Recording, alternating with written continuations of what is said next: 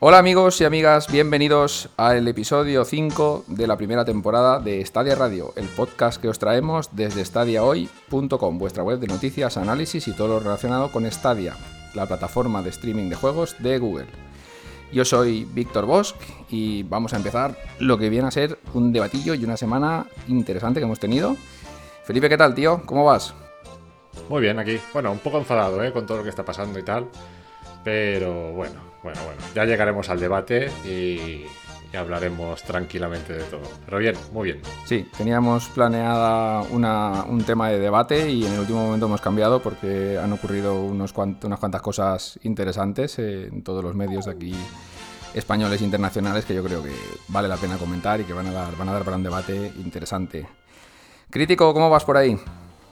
¿Qué pasa? ¿Cómo estáis, compañeros? Pues muy bien. También un poquito como Felipe, pues deseando que llegue el meollo para comentar algunas cosas que yo creo que hoy me voy a quedar a gusto. ¿eh? Me voy a quedar a gusto. Ya veremos. Ya veremos cuando llegue el momento. Sí, hoy, hoy vamos a abrir la caja de las hostias y seguro que van a ver para todos. van, a, van a ver de todos los colores y tamaños. Y bueno, para finalizar hoy tenemos a Alberto, que vuelve una semana más. ¿Qué pasa, Berchi?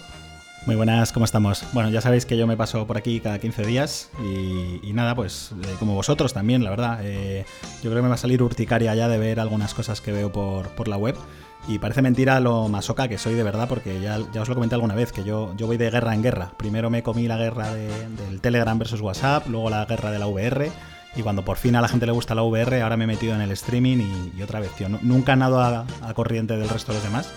Pero bueno, a ver si dentro de cinco años, afortunadamente, a la gente ya se habrá metido al streaming, entonces veremos con qué es la otra con la que. La otra guerra con la que me enteré. Así que nada, con ganas de, comentar todo eso.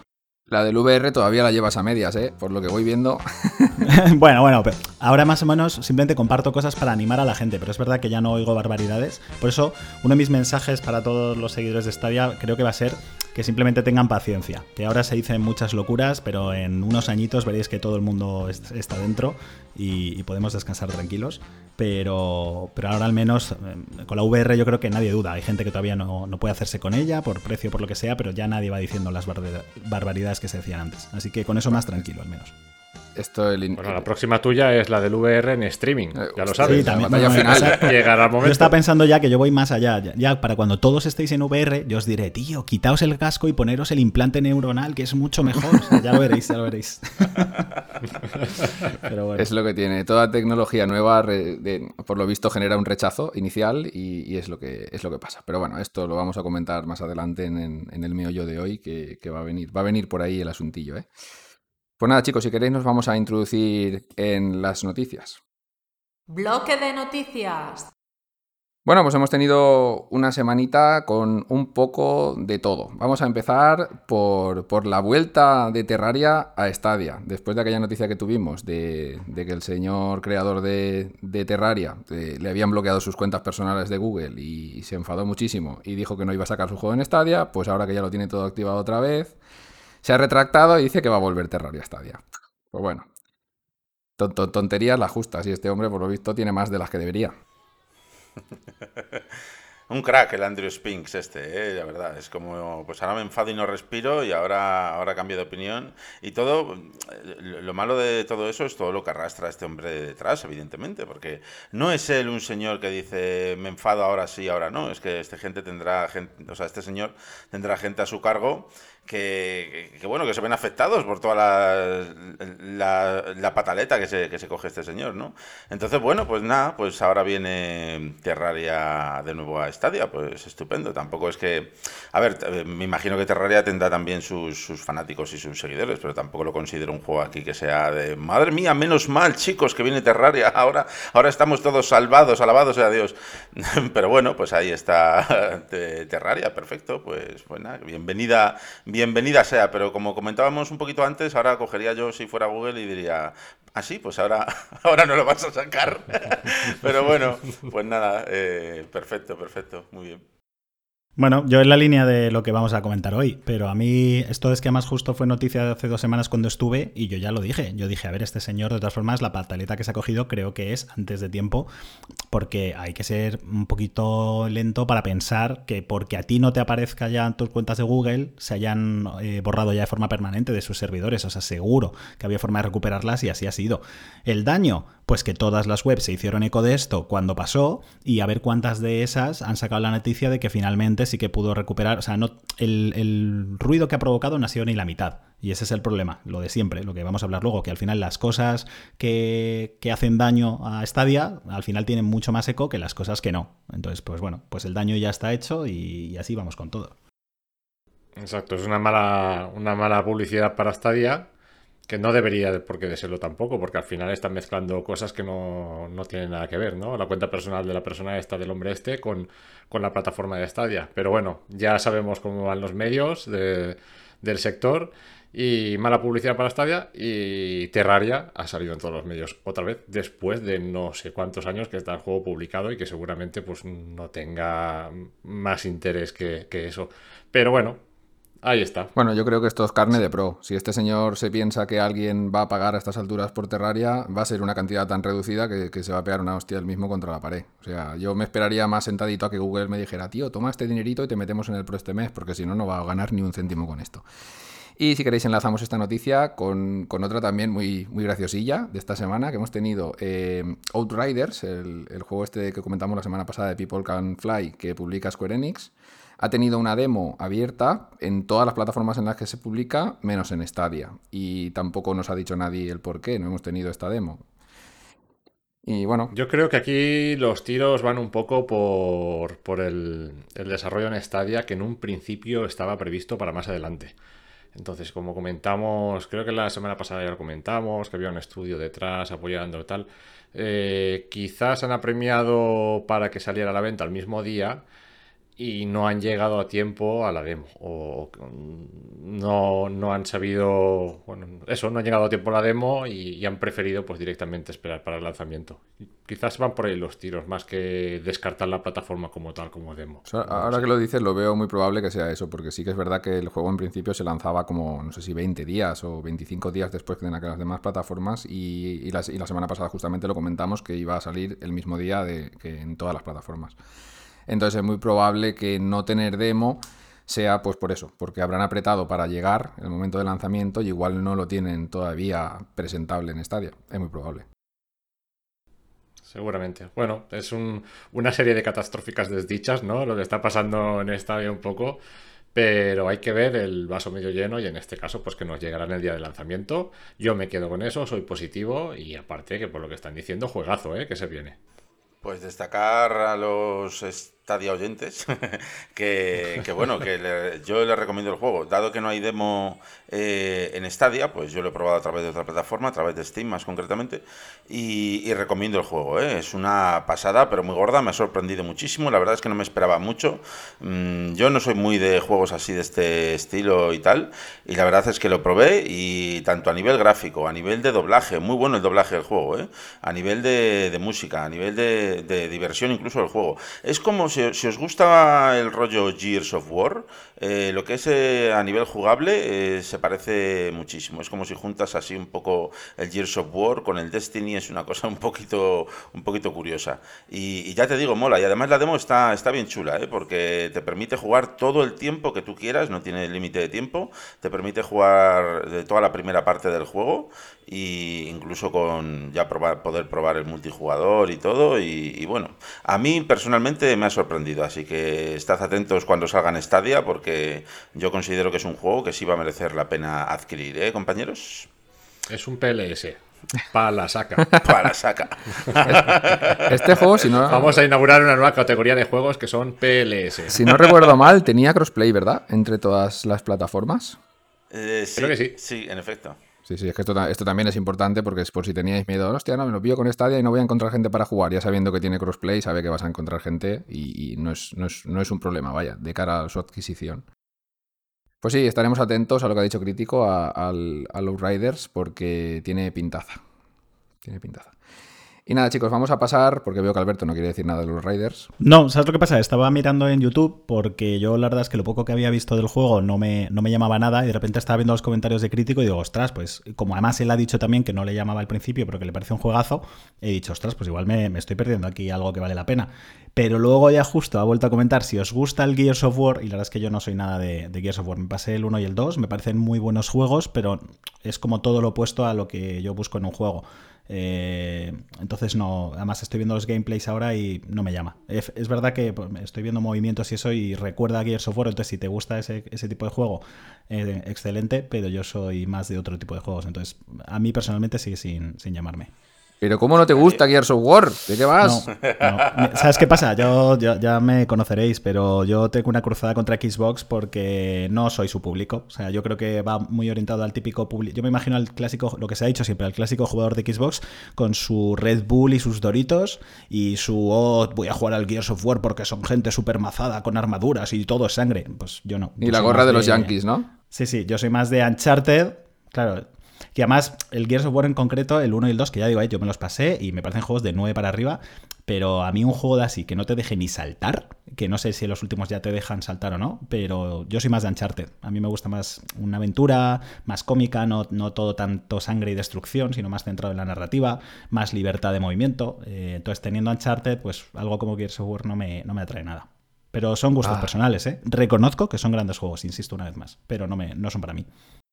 Pues sí, la verdad, la verdad es que sí, tiene que haber de todo. De aquí, por eso esta industria es tan diversificada y tenemos tanta variedad de juegos y tanta variedad de jugadores, vaya. Y tanta variedad de plataformas, ¿eh? que al final, muchas veces lo que dice crítico, más que una guerra deberíamos hacer un unión hace la fuerza, que sería lo más beneficioso para todos. Bueno chicos, pues pasamos... Sí, sí, crítico, sí. Sí, pasamos a, a comentar los juegos que, que han salido esta semana en Stadia. Eh, tenemos, eh, tenéis la noticia en la web que, que junta creo que los cuatro, bueno, los cuatro y uno más. Tenemos a Welcome to Elk, que ya lo comentamos, eh, el A Place for the Unwilling y dos Shantae. El Shantae Risky Revenge y el Shantae Half Genie Hero Remaster, no sé qué, o sea, una versión ultimate del Shantae, Shantae Half Genie Hero. Y para finalizar los cinco está el Hellpoint, este juego que para mí es el más interesante de todos. Es una especie de, de Dark Souls, o sea, un juego de inspiración Souls, eh, pero en el espacio. Y no tiene, no tiene mala pinta. Yo sé que Crítico está esperando hincarle el diente. A ver, a ver qué pasa. Además, el Hellpoint, eh, que ya le, le he podido yo probar en alguna otra plataforma antes de, de- bueno, evidentemente antes de estar y tal, y tiene así una ambientación rollo eh, Lovecraft y tal, que a mí me encanta, como bien sabéis. Y, bueno, estoy deseando que salga para, para, engancharlo, porque yo solamente lo he probado un poquito, pero no me he puesto a jugarlo en profundidad. En cuanto salga en Stadia, bueno, adiós mundo, ¿sabes? En la noticia, si, si la has visto, ah, habrás podido leer que va a 60 FPS y que el porte tiene bastante buena pinta. Tampoco es un juego que gráficamente sea la repanocha, pero bueno, que vaya a 60 FPS en este tipo de juegos, pues siempre es, de agradecer. Bueno, este tipo de juegos también siempre es más destacable, ¿no? La jugabilidad que puedan tener, ¿no? Si, dan con la tecla en la jugabilidad, es donde tienen más que ganar que, no a nivel técnico, ¿no? Por la mecánica del juego y tal. A mí es un, un género que personalmente no me tira mucho porque soy muy patán para jugar estos juegos y, y duro 5 minutos. Pero tiene buena pinta, la ambientación está chula y es original. Pues ya que tuvimos hace poquito el análisis del Sekiro, a mí, a ver, no es que me gustaría analizar el Hellpoint, si cae, pues bien, lo haré. Pero sí que me gustaría pues que llegaran los, los Dark Souls, los tres Dark Souls a Stadia. No estaría nada mal. Por lo menos el 3 estaría bastante guay que estuviera también en el catálogo de Stadia. Eso estaría muy chulo. Sí. Entrarían en la categoría de PLS. Sí, también.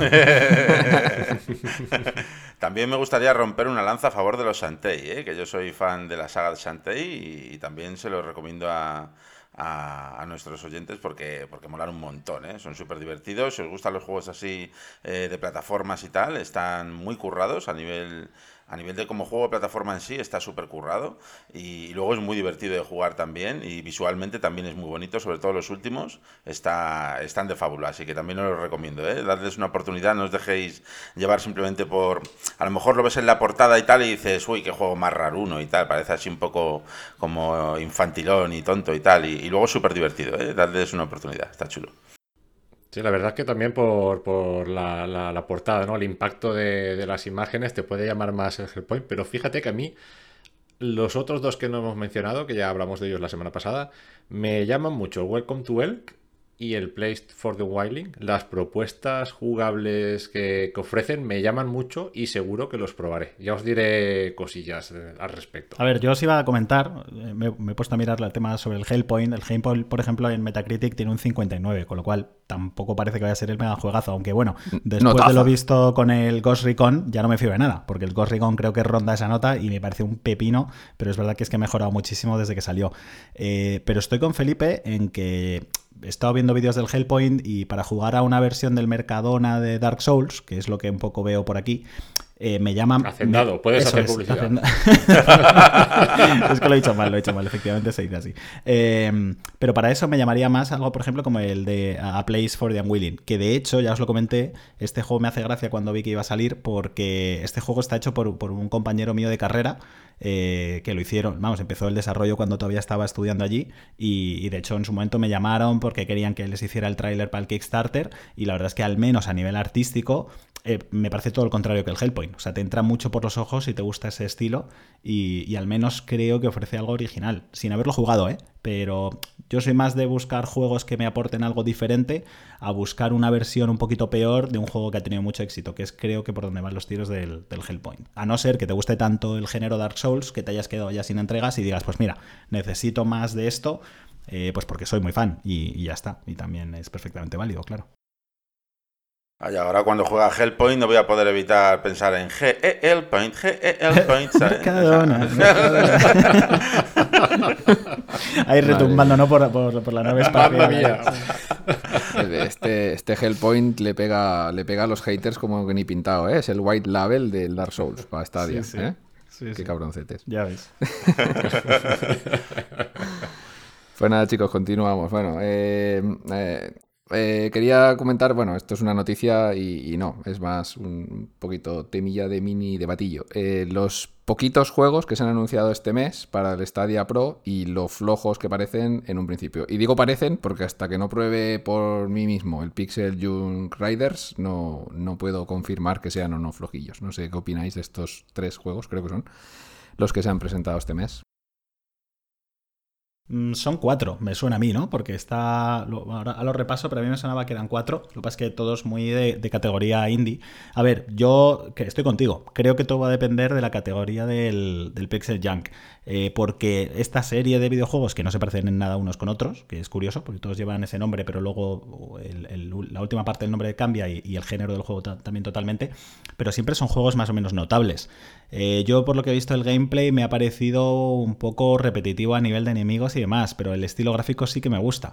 No sé si será luego súper divertido y, y, oye, pues eh, está incluido gratis, así que perfecto. Pero creo que va a depender todo eso, porque es verdad que los otros, pues bueno, pues son, sinceramente no creo que les vaya a dedicar mucho tiempo. Así que a ver, pero bueno, y yo creo lo que pasa es que el problema es que, a diferencia del mes pasado, creo que por la cantidad de títulos no me espero que vayan a incluir más a mitad de mes. No sé, no sé vosotros. Entonces quizá esto sí que es lo que tenemos este mes y punto. Que oye, es un exclusivo de Stadia además, ¿eh? que, que está bien decir. A ver, sí, me corrijo a mí mismo y son cuatro, ¿vale? Está el Pixel Young Riders, que es este que estábamos comentando, que es el que yo creo que nos atrae más a todos, por lo menos así de entrada. El Avicii Vector, que es el juego este del señor Avicii, en paz descanse, para hacer musiquita y todo este rollo, que está bastante chulo. Pac-Man Megatunnel Battle, que tenéis en análisis en la web, un juego multijugador de Pac-Man bastante flojillo, a mi parecer, yo que lo jugué, hice el análisis. Y el Reigns, este juego de cartas bastante particular en el que, pues bueno, hacemos como de gobernadores de un reino y tenemos que ir, pues con nuestras cartas, gobernando nuestro reino. Echarle una, un vistacillo al vídeo porque es bastante curioso. Y sí, yo la verdad es que opino un poco como ha dicho Alberto. A falta de jugarlo, ya lo he dicho antes, los otros tres, pues yo no los voy a tocar ni con un palo, por desgracia suya. Mm. Y el ver, Pixel, el Pixel yo- perdona Felipe que acabe, que me deja una cosilla. Esto que ha comentado Alberto, que puede ser repetitivo, es que es, es, es, es el tipo de juego que es. O sea, si tienes mecánicas roguelike, la mecánica roguelike es repetir, morir, repetir, morir, repetir, mejorar, morir y así hasta que te canses tú de jugar o, o, te mueras, ¿no? Ahí jugando, ¿no? Como en algunos de ellos, porque la verdad es que si consigues cogerles el punto son bastante adictivos. Yo lo he comentado alguna vez que yo eh, he pasado más de 100 horas con, con este, con, con Hades y con alguno más. O sea, eh, tengo mis vicios con los, con los roguelike. A ver, yo personalmente creo que este juego va a salir más o menos bien, ¿eh? Es lo que digo. Yo me espero que sea un juego de notable bajo tirando a notable alto. Eh, pero bueno, no sé, y yo creo que sumado eso a que es un juego que encima es exclusivo de Stadia, pues no está mal. Lo que pasa es que, pues quizá no es el típico juego que ahora mismo a una persona que no es de Stadia le entre por los ojos y que sienta la necesidad imperiosa de hacerse de pro para, para jugarlo pero no, no sé, no, no, tiene mala pinta, ¿eh? Lo que pasa es que es eso, que quizá pues siempre andamos pidiendo triple A pero claro, también fue lo que dije yo el otro día por el grupo, es que, joder, macho, si Stadia, por el catálogo de juegos que tiene, tendrá, yo que sé, X eh, triple A's en el catálogo, lo que no puede hacer es regalarlos todos, ¿sabes? Eh, puedes regalar juegos en medida de, los, de la cantidad de juegos que tengas en, tu catálogo, no sé. No lo veo mal, yo creo que todo va a depender, como he dicho, de, qué tal esté este juego y, no sé, sigo insistiendo que al final son 10 euros al mes y, y, que también estás pagando por el, por el 4K, o sea que, bueno, veremos, veremos cómo sale. Yo, yo seguramente esperaré a un verdicto a jugarlo o a que Criteo haga su vídeo de primeros minutos, que es posible que esta semana caiga, caiga el Pixel Junks, no sé cómo lo tiene. Muy, muy posible, muy posible. Por cierto, ya, os lo, ya, os lo, adelanto. Una enhorabuena enorme por el arranque del canal de YouTube, que ha sido un éxito absoluto, o sea, nos ha dejado a todos alucinados todo el, el, el calor que nos habéis dado en YouTube y en redes y en todos lados. Muchísimas gracias a todos y ya digo, enhorabuena Javier, porque el arranque ha sido espectacular.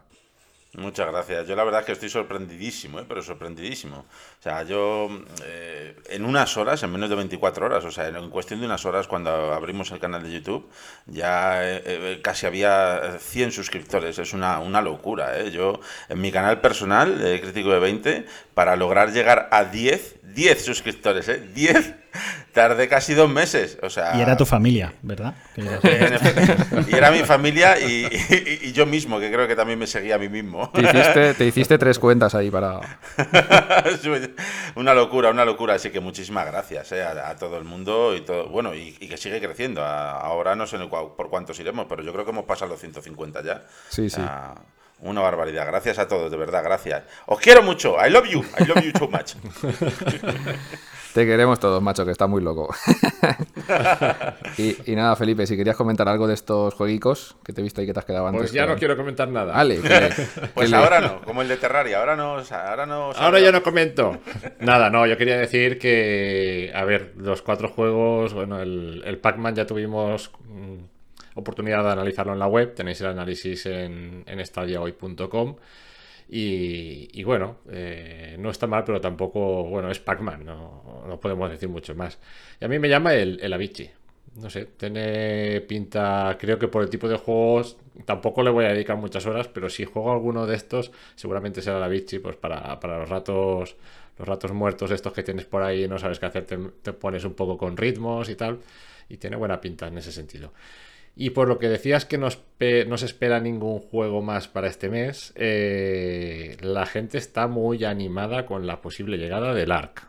Sí, es un rumor que suena desde hace unas semanas. Tenemos ahí ARC, ARC, que sí, que no, que tal, que a mitad mes, que a mitad. Bueno, veremos a ver si este mes se cuela a mitad. Sí, porque se anunció para Pro, todavía no ha salido. Y bueno, a lo que nos tienen acostumbrados Google con el tema de Stadia Pro, aquí me falta alguna cosilla. Y el ARC podría encajar perfectamente.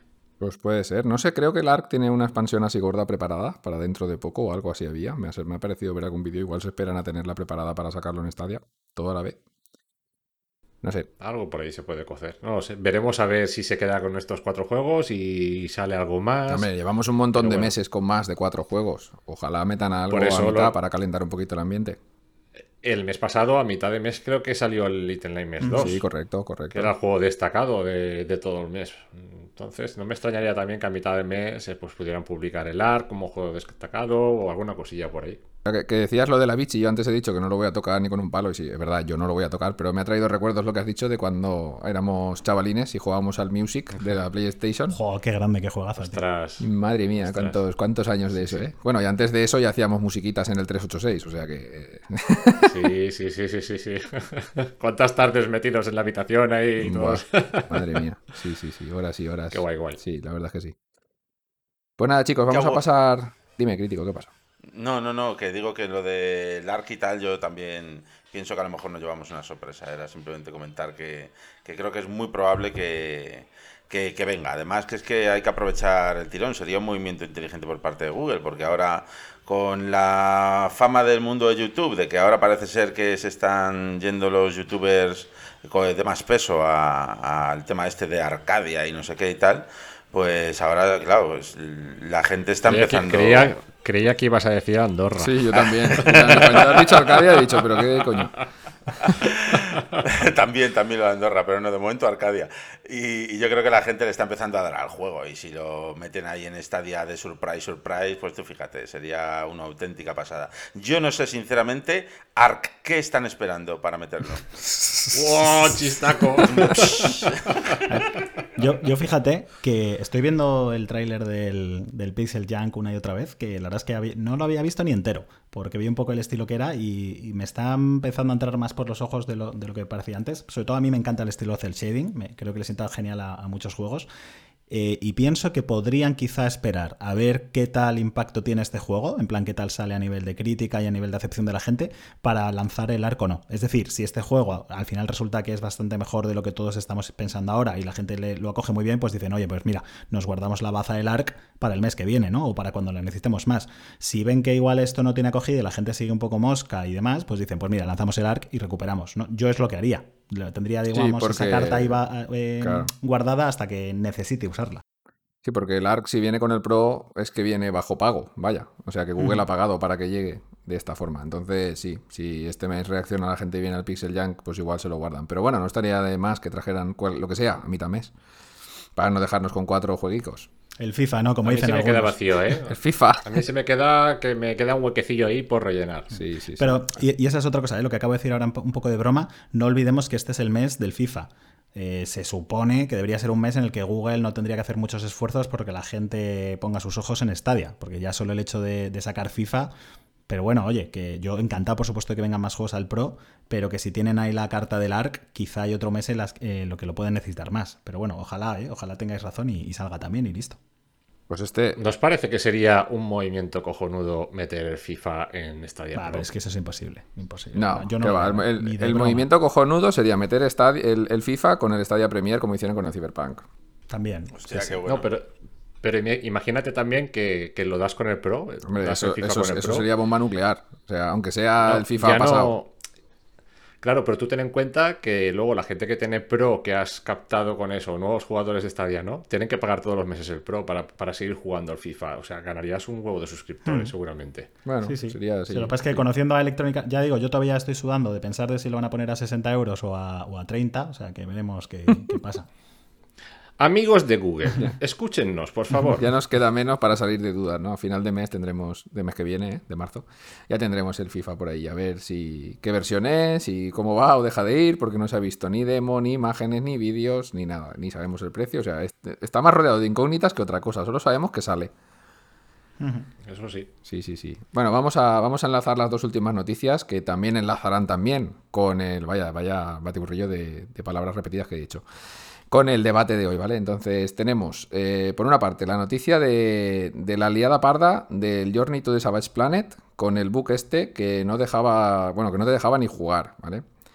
Eh, por si no os habéis enterado, Journey to the Savage Planet es, eh, creo que es el último juego que saldrá de los estudios internos SGIE, o bajo su sello al menos, exclusivo de, Stadia, la edición que tenemos eh, en Stadia es exclusiva de Stadia, porque es como era, crítico, tú que lo sabes, el, empleado del mes. empleado del mes, Correcto, la edición empleado del mes, sí.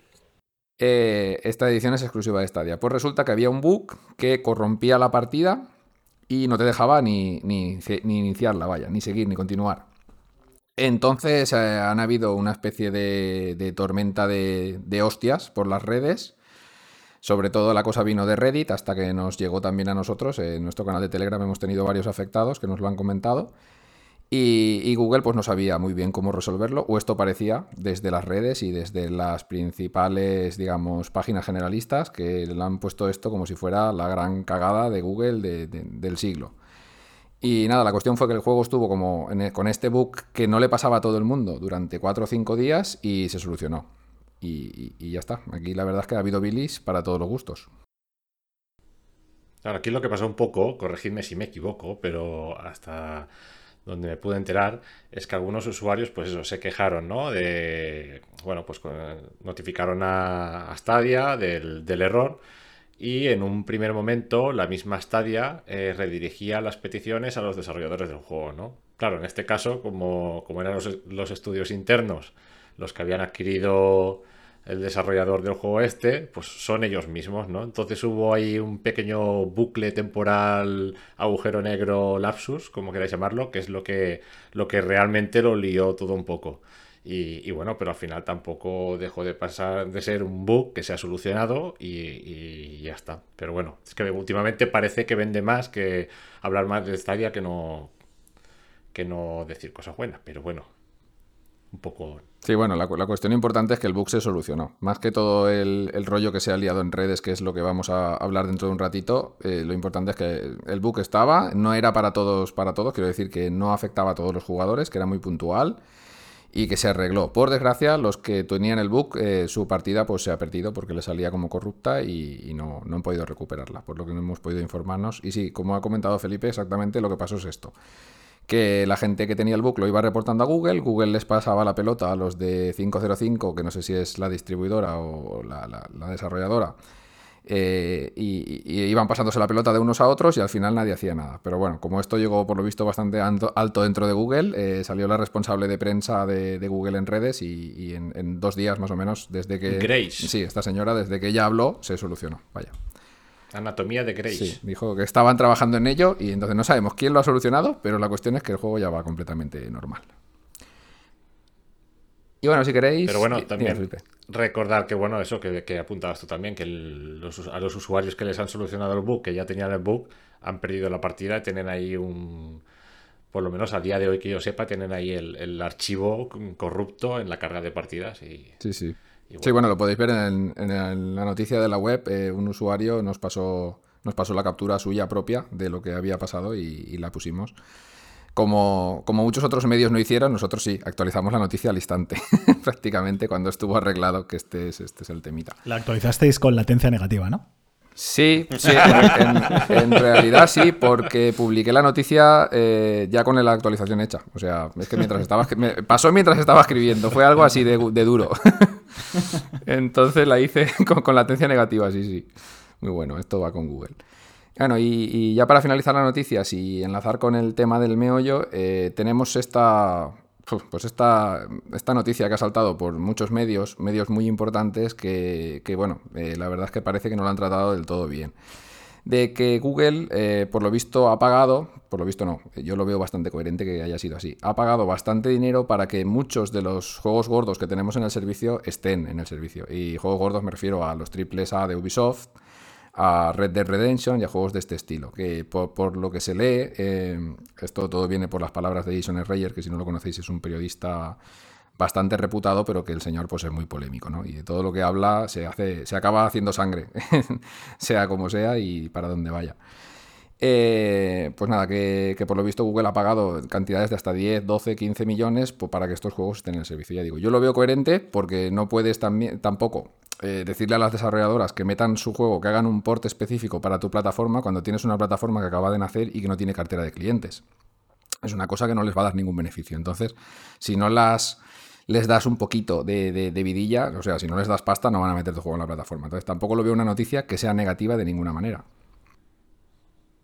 Sí, yo creo que es más el contexto de, lo que envuelve la noticia en sí, porque esa información viene acompañada luego de que, que si ya salió en beta, que si los desarrolladores lo sabían.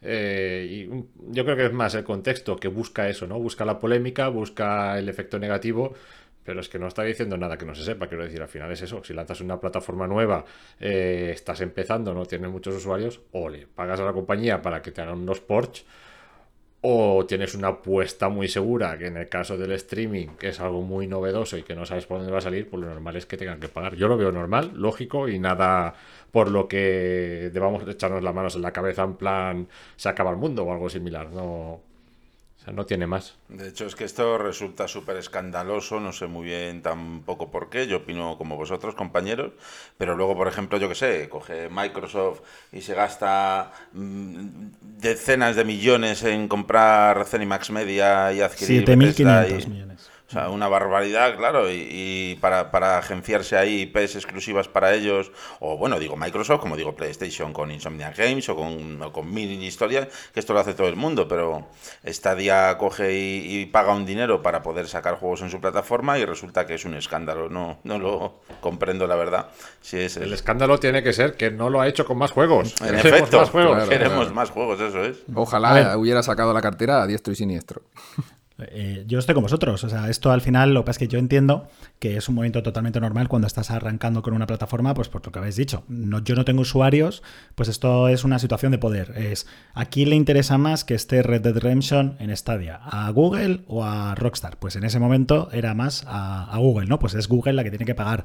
Eh, lo ideal sería que esto llegue a un nivel pues en el que se están ahora mismo Sony y Microsoft, que los interesados en que salga juegos en la plataforma sean los estudios y no que, haya siempre que pagar a la gente porque traiga tus, eh, vamos, sus juegos a tu plataforma, ¿no? Eh, pero es lo que yo comentaba el otro día. A mí lo que me preocupa es, ahora ya ha pasado un tiempo, o sea, hace ya tiempo que tenemos Red Dead Redemption y 2, que se tome la decisión de cerrar los estudios internos para poder invertir ese dinero en seguir trayendo nuevos juegos, me parece estupendo, pero creo que indica que evidentemente parece que los usuarios siguen sin ser el número eh, que Google se esperaba. Entonces, que todavía sigue teniendo que hacer esfuerzos por traer a gente. Y, eh, pues ya lo que comenté, sigo sin saber cómo de complejo debe ser llevar un juego que ya tienes desarrollado a Stadia para que a los estudios no les compense. Pues lo que el, ejemplo que puse con Rime, ¿no? ¿Cómo puede ser que, tú tengas un juego? Eh, ¿Cuál es el otro juego? Ah, el Guild de Tequila Works y que tengas un juego ya totalmente desarrollado, que sea Rime y que todavía no lo hayan enlazado en Stadia pues quiero pensar que no sé si es que están esperando a que Google les suelte más pasta o que es que el esfuerzo que tengan que hacer, digan, pues mira, esto me lleva seis semanas de desarrollo.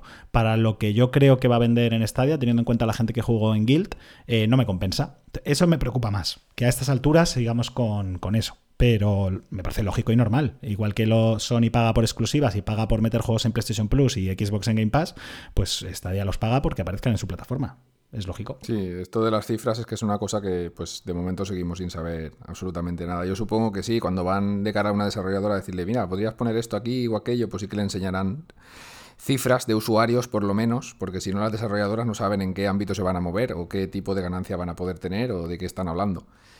¿no? Entonces sí, que sería interesante que, que por lo menos fueran un poquito más claros en ese aspecto y se supiera el, plantel de usuarios de que tenemos ahora mismo en Stadia. Pero bueno, tirando de la entrevista de este señor, de Jason Reyer, pues, pues aquí sale, sale muchas cositas interesantes, porque se supone que se sustenta en, en la entrevista a dos personas que estaban trabajando en los estudios internos, si no me equivoco, o, algún insider y alguno que estaba trabajando en los estudios internos, y llegan a comentar que, la, primera idea de, Google era llegar a tener 2.000 trabajadores en estos estudios internos. Y de, llegar a tener 2.000 a tener 150 y, y, cerrar, pues, pues han cambiado de planes, la verdad. Y también comentaba una cosa muy interesante en, el, en la noticia, y era que Google con, con, Stadia ha hecho el contrario de lo que suele hacer con todas sus, movidas, ¿no?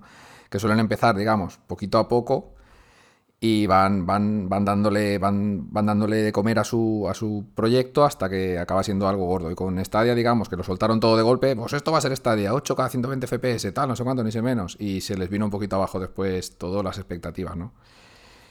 Y, nada, pues eso quería apuntar de la noticia del señor Reyes. Nunca es positivo hacer declaraciones eh, así demasiado heavy, porque luego pasa lo que pasa. Es lo mismo que le pasa a otras compañías también, a CD Projekt Red, y más lejos con su famosísimo Cyberpunk, que prometían que iba a ser eh, la segunda venida de Cristo en la Tierra y, y, al final pues se ha quedado un poco un poquito corto, ¿no? Pues mira, ya que, ya, que, ya que has comentado esto del Cyberpunk, vamos a meter una noticia más, que no tenía prevista ponerla, pero me ha venido a la cabeza.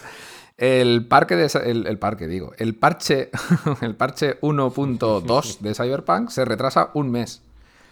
Un mes. Y bueno, han puesto como excusa de. Me parece bastante coherente la excusa que han puesto, la verdad. Que tuvieron hace poquito un ataque de ransomware y les, les robaron el código fuente del propio Cyberpunk, de, de Witcher 3, de Gwent y de algún juego más y pasaron unas semanitas bastante duras la gente de CD Projekt Red, pero bueno, ya se ha acabado todo, todo este asunto.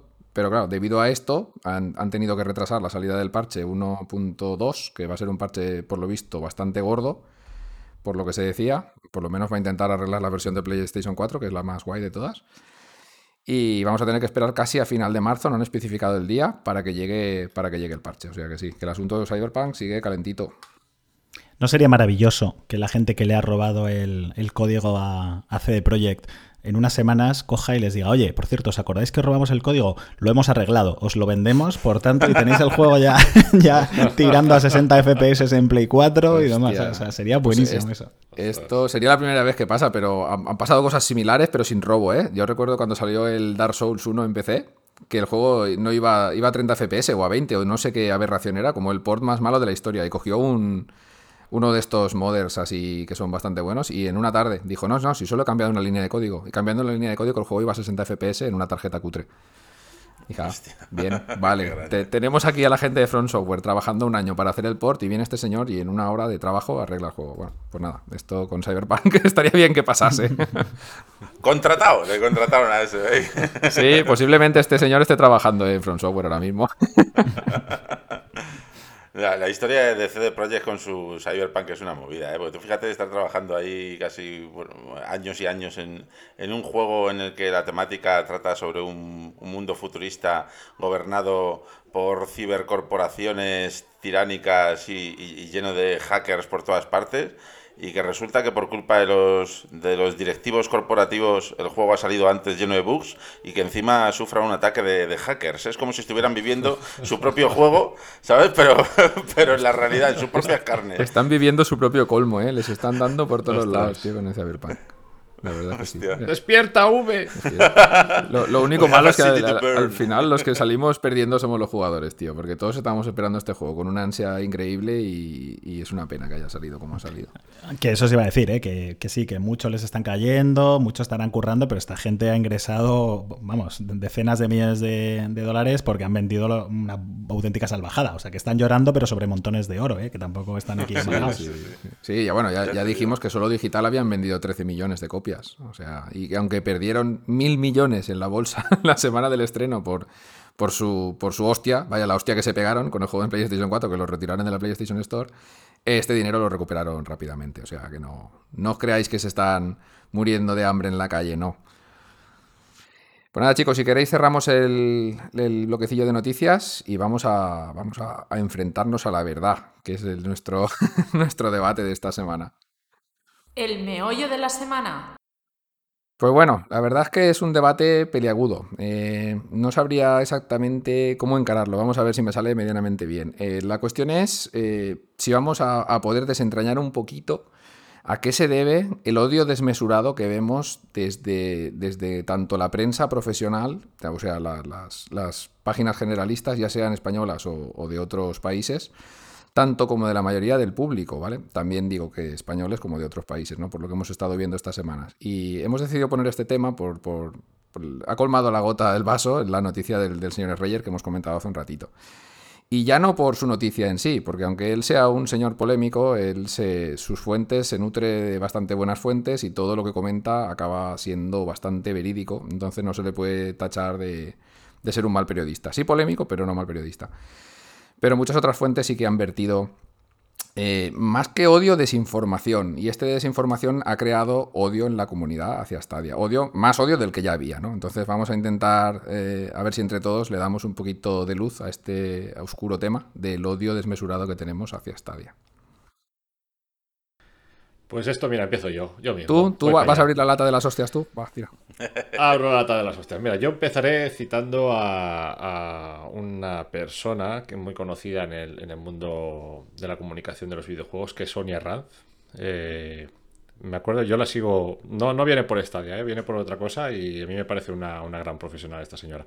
Eh, ella se encargaba de, editarla, bueno, se encargaba, se encarga, no lo sé, o tiene alguna, alguna responsabilidad con la, con la portada de hobby consolas, ¿vale? Entonces, me acuerdo que, leyendo redes sociales en Twitter, eh, publicaron una portada, pues que era de un juego de PlayStation, tal, ¿no? Y en ese momento, pues estaba la Series X, estaba anunciando, tal, y, un gran cúmulo de seguidores de Xbox en Twitter eh, empezaron a machacarla con por qué había puesto esto, tal.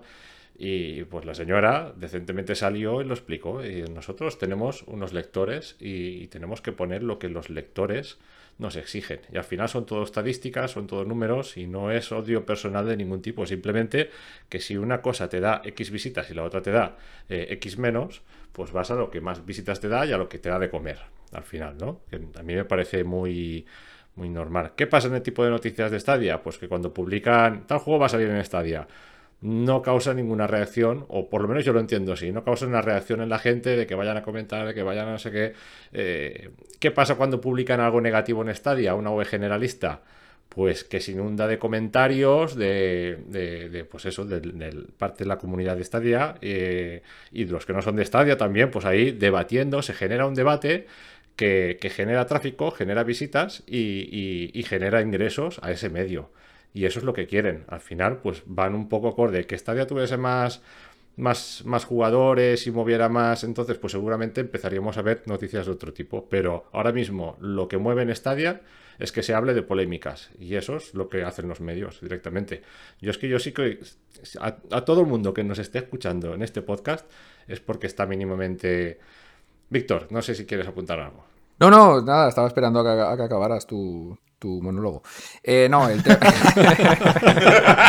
tu intervención, perdón. Nada, pues digo una cosa, digo una cosa y ya, os digo. Y hasta luego. Todo el mundo que escuche, todo el mundo que escuche este podcast entiendo que, les gusta Stadia, está un poco metido en el, en el tema. Vamos a disfrutar de Stadia, vamos a, dejarnos y, vamos a ser positivos, comentar las cosas positivas, los anuncios positivos y vamos a hacer una, una buena publicidad de Stadia así. De la otra forma no Claro, a ver, yo lo que quería apuntar sobre lo que dices es que a mí me parece bien que busquen el clickbait, ¿no? Porque al final viven de eso, o eso parece, porque claro, viven de las visitas y de la publicidad y de todo, y las visitas dan la publicidad y la publicidad de las visitas y todo es una bola, ¿no? Pero ya, ya, que aprovechen el clickbait, al menos que no sean eh, malos periodistas, porque al final y al cabo son periodistas, y que no, que no pongan falacias ni mentiras en sus noticias, ¿no? Porque al menos que se informen un poquito. Y el tema está en que, es que alimentan mucho el hate poniendo cosas que no son correctas. Claro, eso es otra cosa. Eso es, ahí sí que es verdad que muchas veces artículos que los lees y dices, madre mía, pero si no han encendido un mando de estadio en su vida. Claro, es lo que hablamos. Tú puedes leer a Jason Schreier y el hombre puede estar soltando pestes, pero es que este hombre se ha informado muchísimo y lo que dice, ya digo, eh, casi 99% sea cierto. Porque lo ha sacado de fuentes fehacientes y fuentes siempre fidelignas y sabe de lo que habla, ¿no? Y, lees otras cosas por la, por la prensa española, sobre todo, que es lo que más a mano nos queda a todos, y, estamos viendo cada noticia que no es que esté tirando peste sobre Stadia, pero sí que está mal escrita o con información que no es correcta. Y aquí es donde, donde, viene, donde vienen los haters, ¿no? A meter el dedo en la llaga y a seguir creando pues, pues esta mala fama y esta bilis que, que, nos vemos todos los días por los medios generalistas, que es una pena, la verdad, porque simplemente tendrían que hacer las noticias correctas y ya está. Es que es como comentáis vosotros, la verdad. O sea, mm, sin ir más lejos, hoy mismo en una de estas webs se ha publicado un artículo y, ayer vi otro que se publicó en el que se sigue diciendo, por ejemplo, que Journey to the Savage Planet sigue siendo un juego que está eh, bugueado de forma permanente. Y eso, como comenta Víctor, pues es, son esas falacias a las que nos referimos, esas mentiras que, no sé exactamente. Bueno, pues, pues, pues lo que comentaba también un poco Felipe, es por generar también un poco polémica, generar el clickbait, eh, que la gente se meta, que la gente discuta, el odio luego se genera automáticamente y, ese odio luego va a hacer que en próximas noticias con, con el mismo estilo para generar ese clickbait, pues vuelvan a tener esas visitas e incluso más. Y, y, lo que me da a mí rabia personalmente de todo esto es que mm, toda esa desinformación que generan hacen que, la gente no pueda verdaderamente aprovechar la oportunidad de poder probar un servicio como es Stadia o como es cualquier otro, ¿eh? que este del odio y el clickbait fácil está, eh, está a la orden del día con cualquier tipo de cosa, ya sea con una noticia para desprestigiar a Sony o a Microsoft o a Nintendo o a Stadia como es eh, últimamente el caso, que le están lloviendo tortas por todas partes porque, porque sí.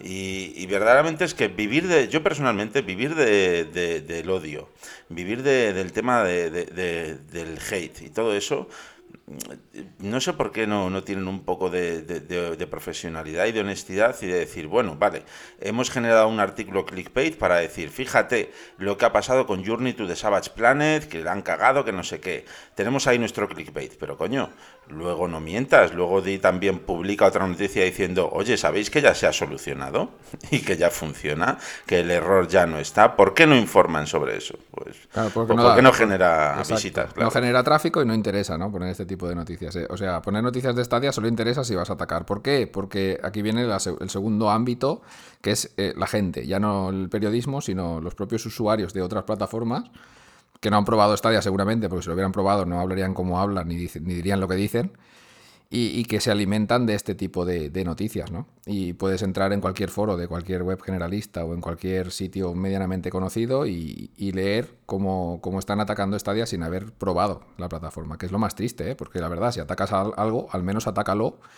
con fe de, qué es lo que estás atacando, ¿no? Porque si dijeras que Stadia funciona como el, como no sé, como el Xcloud en el móvil con un Wi-Fi 2,4G, te diría, pues sí, Stadia es una castaña pero no, porque eso también sería decir una mentira del Xcloud, ¿no? Probarlo como toca, probarlo con una red 5G y bien cerquita del router y ya hablamos de cómo funciona. Hmm. A ver, yo totalmente de acuerdo. Eh, yo entiendo que, saquen ese tipo de noticias. Primero porque, bueno, al fin y al cabo es informativo. Y igual que la sacan de Stadia, también, oye, sacan la cantidad de denuncias que hay a Sony, a Nintendo, a Microsoft, que si por los mandos, que si por el servicio caído, que si por las promesas, que no sé qué. O sea, que malas noticias sacan de todo porque, como decís, eso es lo que genera tráfico. Eh, lo que no puede ser es eso. Es que de Sony y Microsoft la gente sí que está más o menos informada. Y el problema es que como de Stadia no lo están, eh, no solo estás compartiendo una noticia negativa sobre el servicio, sino que encima mm, cometes el error de decir algunas cosas que no son como son y haces todavía más daño. Y hace que la gente no pruebe el servicio, la que la gente no se sume y eso hace que, una, vamos, una pescadilla que se muerde la cola, que, que está todo unido. Yo, por ejemplo, eh, a lo largo de esta semana, eh, pues un podcast que, escucho, eh, pues comentaban cosas de Stadia que no eran correctas y les escribía por Twitter y les digo, oye, mira, es que estáis diciendo esto y no es correcto. Bueno, pues R que R que no, no querían admitir su error. Y yo digo, pero si es que no pasa nada, pero si es que no es un ataque contra vosotros, yo no tengo nada contra vosotros. Lo que, lo que pasa es que estoy usando un servicio que a mí me gusta mucho, que quiero que más gente salte y por las cosas que decís, como ya pasó en su día con la VR, no estáis animando a la gente a probarlo. Y creo que no cuesta nada hacer un fe de ratas y que en el próximo episodio digáis que no pasa nada, que estabais equivocados. Hoy, esta mañana, he escuchado otro podcast que, que una persona hacía esto y decía, oye, mira, en el pasado podcast comenté una cosa sobre que la gente no, que nadie estaba pidiendo un Skyward Sword para Switch y resulta que es el juego número uno más vendido de Amazon. Así que me he equivocado, claramente, no tenía razón, eh, no pasa nada, lo reconozco. Pues, ¿qué le costaría a la otra gente decir, oye, mira, cuando dije que la política de Google me parecía mal porque no regalaban un mes gratis de Stadia Pro eh, para que la gente pruebe el servicio, me equivoqué porque sí que lo regalan. time. Eh, o, aparte porque te deja probar el servicio de forma gratuita. Así que esto que dije estaba mal. Pero hay gente que no le apetece hacer esa fe de ratas. Pues no entiendo por qué, sinceramente. Eh, no sé, a mí en general la prensa, ya no solo la del videojuego, lleva mm, años que me decepciona muchísimo. Yo no hay día que no me meta en una web de, fútbol, por ejemplo, y que te encuentres permanentemente el, típico enlace vídeo de el gol que ha metido este defensa que da la vuelta al mundo. O el vídeo, y luego lo ves y es una auténtica basura, ¿no? O la cara que puso esta persona al ver el cambio, no sé qué, y luego ves la cara y es una cara totalmente normal. Lo que pasa es que, bueno, pues ya han conseguido tu clic, han conseguido que se te reproduzca un vídeo de anuncio y listo, y, y, el objetivo está cumplido. Entonces, no sé, desde que la prensa en general empezó a utilizar las técnicas de, la gente de YouTube para ganar eh, visitas, que es que si poner cartelitos amarillos, que si poner eh, titulares polémicos, que, o sea, no sé, creo que la prensa profesional se ha convertido en lo mismo que son chavales desde su casa, y a mí eso me parece pues un tema muy, muy duro, sinceramente. Y luego, aparte, porque podéis decir, no, es que están desinformados y al final pues van a por el tráfico, y vale, sí, puedo entender que un medio de prensa necesite subsistir y para eso necesite tráfico, pero con lo que nunca puedo, que es con lo que me pasaba con la VR en su día, es que no puedo entender que de las decenas de personas que trabajan en un medio, no haya al menos una o dos que por ser gamers tengan esas, esa curiosidad de querer probar cosas nuevas y que al menos uno en la redacción se haya comprado el mando de Stadia y use Stadia y le diga a los demás, oye, por cierto, eh, podemos sacar esta noticia si queréis, pero que Stadia funciona como un tiro, ¿eh? Y funciona súper bien y ya no tiene la... Probablemente tengan ese mando en la redacción en un cajón. Pero no les hubiera costado... sí, pero vamos a ver, si vas a escribir una noticia sobre el Journey o de Sabes Planet, vale, que está bugueado, pues saca el mando, ponte el juego y a ver qué pasa, ¿no? Pues no sé, infórmate. Yo, por ejemplo, que me pasó un caso curiosillo, que hemos hablado antes de récord sobre esto, aunque no lo he dicho, pero hemos hablado un poquito. Eh, el, juego, el, el, Watch Dogs 1, cuando se lanzó en Stadia, no tenía las voces, en, no salía la voz, ¿vale? O sea, creo que el primer o el segundo día funcionó, pero de repente se bugueó y las voces de los personajes no salían. ¿Qué pasa? Que Felipe me dijo, tío, hay que escribir una noticia. Y a mí se me fue pasando porque fue esas dos semanas subieron un montón de noticias y cuando un día digo, oye, hoy no hay nada, voy a escribir esto. Voy a escribirlo y digo, hostia, no, espera, voy a probar el juego antes. No sea cosa que tenía el, tenía el titular redactado de la noticia, que ponía eh, bugueado el Watch tal. Pongo el juego, tío, y se ponen a hablar y digo, me cago en la madre que parió Ubisoft, no, no. Pero no, vamos a ver, si el juego ya estaba arreglado, yo ya no voy a escribir una noticia diciendo que el Watch Dogs está bugueado. ¿No? Eh, lo probé antes, podía no haberlo hecho, podía haber dicho, pues mira, ni lo pruebo, yo sé que está bugueado, a tomar por saco. Y seguro que hubiera venido el primer lector que lo lee, tío, que estoy jugando y que sí que hablan, ¿qué me estás contando, no? Al menos me hice un poco fe de la noticia o de lo que iba a escribir y, pues no la, no la, escribí, vaya. Que podía haber sido un clickbait fácil, ¿eh? ese tipo de noticia.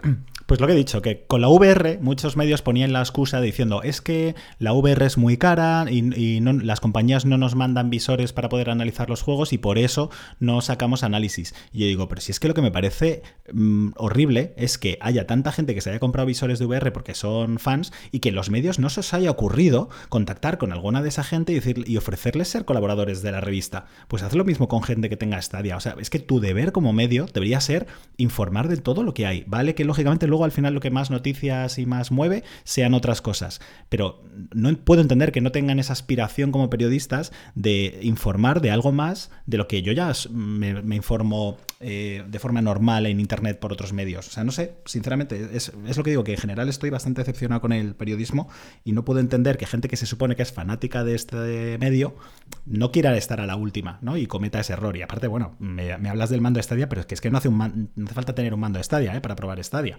No sé, otra persona que conozco dijo, eh, bueno, sí, es que además eh, sacaron versión para, para iOS, iPhone y iPad y demás, pero bueno, es una chapuza lo que hicieron. Y claro, me quedé así, ¿o por qué una chapuza? Porque funciona como un tiro. Y dice, no, porque ni siquiera te deja ponerlo en pantalla completa. Y yo, no, claro que te deja ponerlo en pantalla completa. Y dice, sí, pero te aparece todavía el icono de la batería y de la fecha. Y claro, y digo, ¿y eso llamas a hacerle una chapuza? Porque para mí es súper útil, ¿eh? Cuando estoy jugando en el iPad, saber que, por ejemplo, me queda un 15% de batería sin tener que parar el juego ni nada y, conectar el cable. Pues a él ya dijo, no, eh, está bien en el iPhone, es una chapuza y eso es con lo que se queda la gente. Entonces eso es con lo que no puedo.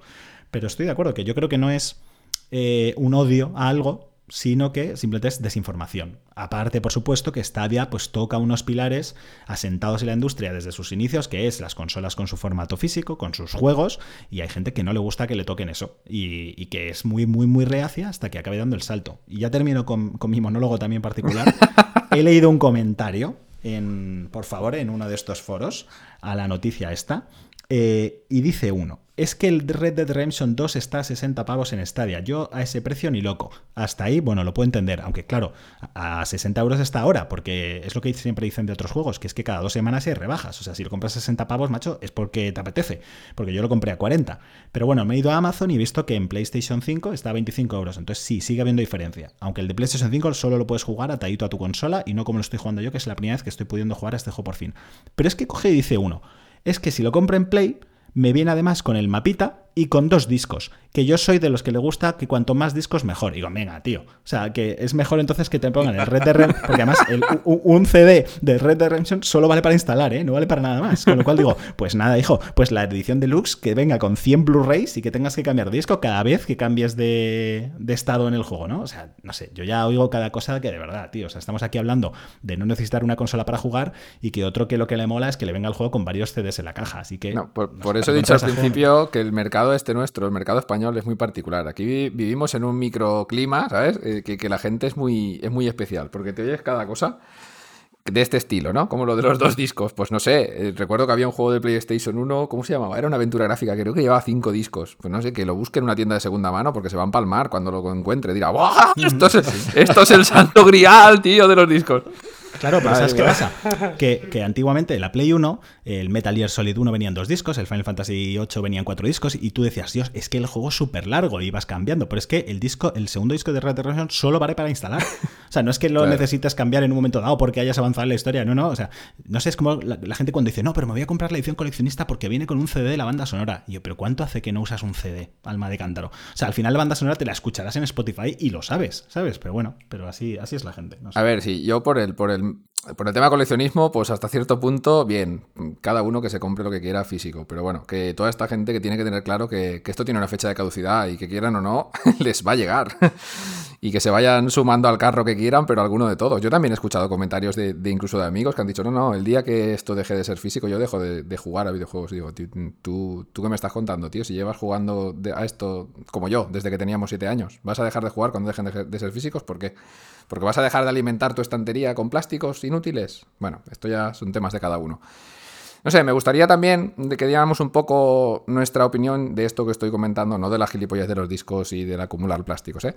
sino de, qué le pasa a la gente aquí en este país con todo lo que llega nuevo, ¿no? Eh, así en el tema videojuegos, porque yo recuerdo cuando Microsoft, ya, ya no me quiero remontar a Sony, porque esto también lo podríamos hablar, de cuando Sony irrumpió en el mercado en ese momento reinaban Sega y Nintendo con eh, Mega Drive y Super Nintendo. Y claro, Sony llegó y pues reventó un poco ¿no? La, patata, ¿no? Reventó la pelota y dijo, vale, esto es PlayStation y es disruptivo con lo que había y pasó lo que pasó. Y tuvieron suerte en ese momento y aquí en España pues entró, entró fuerte y entró bien. Pero cuando llegó Microsoft pues no fue igual, ¿no? Porque yo ya os he comentado alguna vez, recuerdo experiencias bastante desagradables en alguna tienda game con vendedores, ¿no? Que, llegaba la gente, ¿no? Intentando comprar la consola de Microsoft. Y decían, oye, es que he visto la Xbox y tal. Y decían, no, no, es que esto es que no tiene jugabilidad, esto no se puede jugar. Y yo me quedaba mirando como diciendo, hijo, ¿qué me estás contando, tío? Tú que estás, que, estás en una tienda de videojuegos, ¿tú, tú has leído algo en la prensa, no sé, juegas, tienes la consola aquí montada en un mueble. ¿La has probado? Tenía el Halo, el Halo 1. O sea, una masterpiece de los shooters en consola metida ahí. Y decía que no tenía jugabilidad. Cosas así, ¿no? Que es el hablar sin tener, sin tener idea de lo que estás hablando pues nada, ha generado una comunidad que yo la veo súper mega tóxica en este país. No sé, en otros países, ya lo digo, yo creo que también tendrán sus, nichos de toxicidad, pero aquí tenemos, tenemos aquí la, gran bilis, ¿no? Cada vez que sale una noticia de algo que no, que no les cuadra, es todo a tirar mierda. Y, y, no sé, veo, veo, nosotros aquí, la mayoría, ya tenemos unos años, bastantes, la verdad, eh, jugando a esto desde que éramos pequeños y, ahora mismo lo que queremos simplemente es jugar y disfrutar del mundo de los videojuegos. Yo creo que hay mucha, en efecto, hay muchísima toxicidad en, la comunidad gamer. A mí me da muchísima pena. Es una cosa de las que yo siempre pues comento que, intento defender, ¿no? ¿Por qué cojones estamos tan separados? No tiene sentido. Yo juego en Nintendo, yo en Xbox y ya, pues lo demás que no juego yo es una puta mierda, ¿sabes? Solo valgo, solo valgo yo. Eso no, no, tiene, no tiene sentido ninguno. O sea, tú fíjate si, nosotros como comunidad gamer estuviéramos todos eh, unidos, simplemente por eh, me encanta este juego, ¿sabes? Y, lo estoy jugando en esta plataforma. Ah, sí, hostia, pues yo lo estoy jugando en esta otra, tal, no sé qué. Y estuviésemos más, pues, centrados al juego y, menos a, darnos de tortas con otros jugadores solamente por donde lo, estemos jugando. Yo creo que, que hay como mucha, mucha competitividad absurda, ¿no? Como, como una especie de, ego raro. Pero no solamente aquí en España, o sea, es que lo ves en efecto, como comentáis, en, en la, eh, eh, o sea, fuera y, es igual, o sea, hay haters por todas partes, hay jugadores eh, tóxicos, no sé, es, es una historia que no... Ah, yo nunca lo he, lo he, llegado a entender, la verdad. No sé, es muy raro, es muy raro todo la gente tendemos a posicionarnos siempre, pero en el mundo de las consolas, en política, en el fútbol, en, en todo, en todo. Tendemos a posicionarnos o ser de unos o ser de otros. Cuando realmente es eso, es una tontería. Llega un momento eh, que si te lo puedes permitir y, tienes una Play 4, tienes una Xbox One, tienes, tienes Stadia, tienes PC, tienes lo que quieras y juegas a lo que quieras y a lo que te guste y al final eso queda, queda relegado a un lado. No, es que no tiene ningún sentido. Yo creo que también es propiciado, eh, pues siempre ha sido desde que empezó el tema online. Eh, la comunidad ha estado dividida en, los, distintos las distintas comunidades online, ¿no? Eh, ahora con el crossplay, pues yo me imagino que todo esto se empezará a dejar de lado un poco y empezaremos a ver un poco más de criterio ¿no? en, todo esto. Pero no sé, tampoco tengo muchas esperanzas, ¿eh? No con esto. Yo es que no las veo. Yo creo que la guerra de consolas está de lo más vigente. Ahora mismo los exclusivos de Sony, la gente los defiende a muerte, ¿vale? Me parece perfecto. Pero ya no es que los defienda a muerte, es que ataca todo lo que no sean esos exclusivos de otras compañías. Hmm. Pero vamos a ver, si al, final lo ideal sería que todos pudiéramos disfrutar de esos juegos. Porque yo no puedo jugar a God of War si no me, no me compro una PlayStation 5. Ojalá salga en PC. Yo seré el primero que lo compraré. ¿Sabes? Y, y, muchísima más gente. Si al final las compañías lo que quieren es vender y nosotros lo que deberíamos de querer es jugar no hatear todo, todo lo que no nos parece bien o nos parece de otro bando o de otro color. Como ha dicho Alberto antes, a mí no me gustan los Gears of War. Pues perfectamente. Igual que a ti no te gustan, habrá mucha gente que sí que les gustan. A ti te gusta un charte, a mí no me gusta. ¿Y qué pasa? Al final venimos a jugar y a disfrutar de los juegos. Y todo este odio por Stadia, pues yo lo veo que no va a ninguna parte. ¿Qué se piensa toda esa gente que está en los foros soltando bilis? Que, que no sé, que los van a fichar desde alguna empresa de periodismo para soltar bilis. Che, tío. ¿Qué pasa? ¿Que no, no, no coméis bien o tenéis algún problema? No sé, es que no, no lo entiendo. Sí, es, Comen a las tres y media como yo. Sí, sí, comen, comen ah, tarde. ira, destrucción, comen tarde y mal. Mira, me gustaría decir una cosa, ahora que has hablado, que quede claro. Nosotros desde Stadia hoy, a no ser que Felipe me diga lo contrario, que supongo que no, porque no creo que tenga la casa llena de maletines, no cobramos absolutamente nada de Google ni de nadie. O sea, la web la costeamos nosotros mismos y, la hacemos con, simplemente por pasión y porque nos gustan los videojuegos.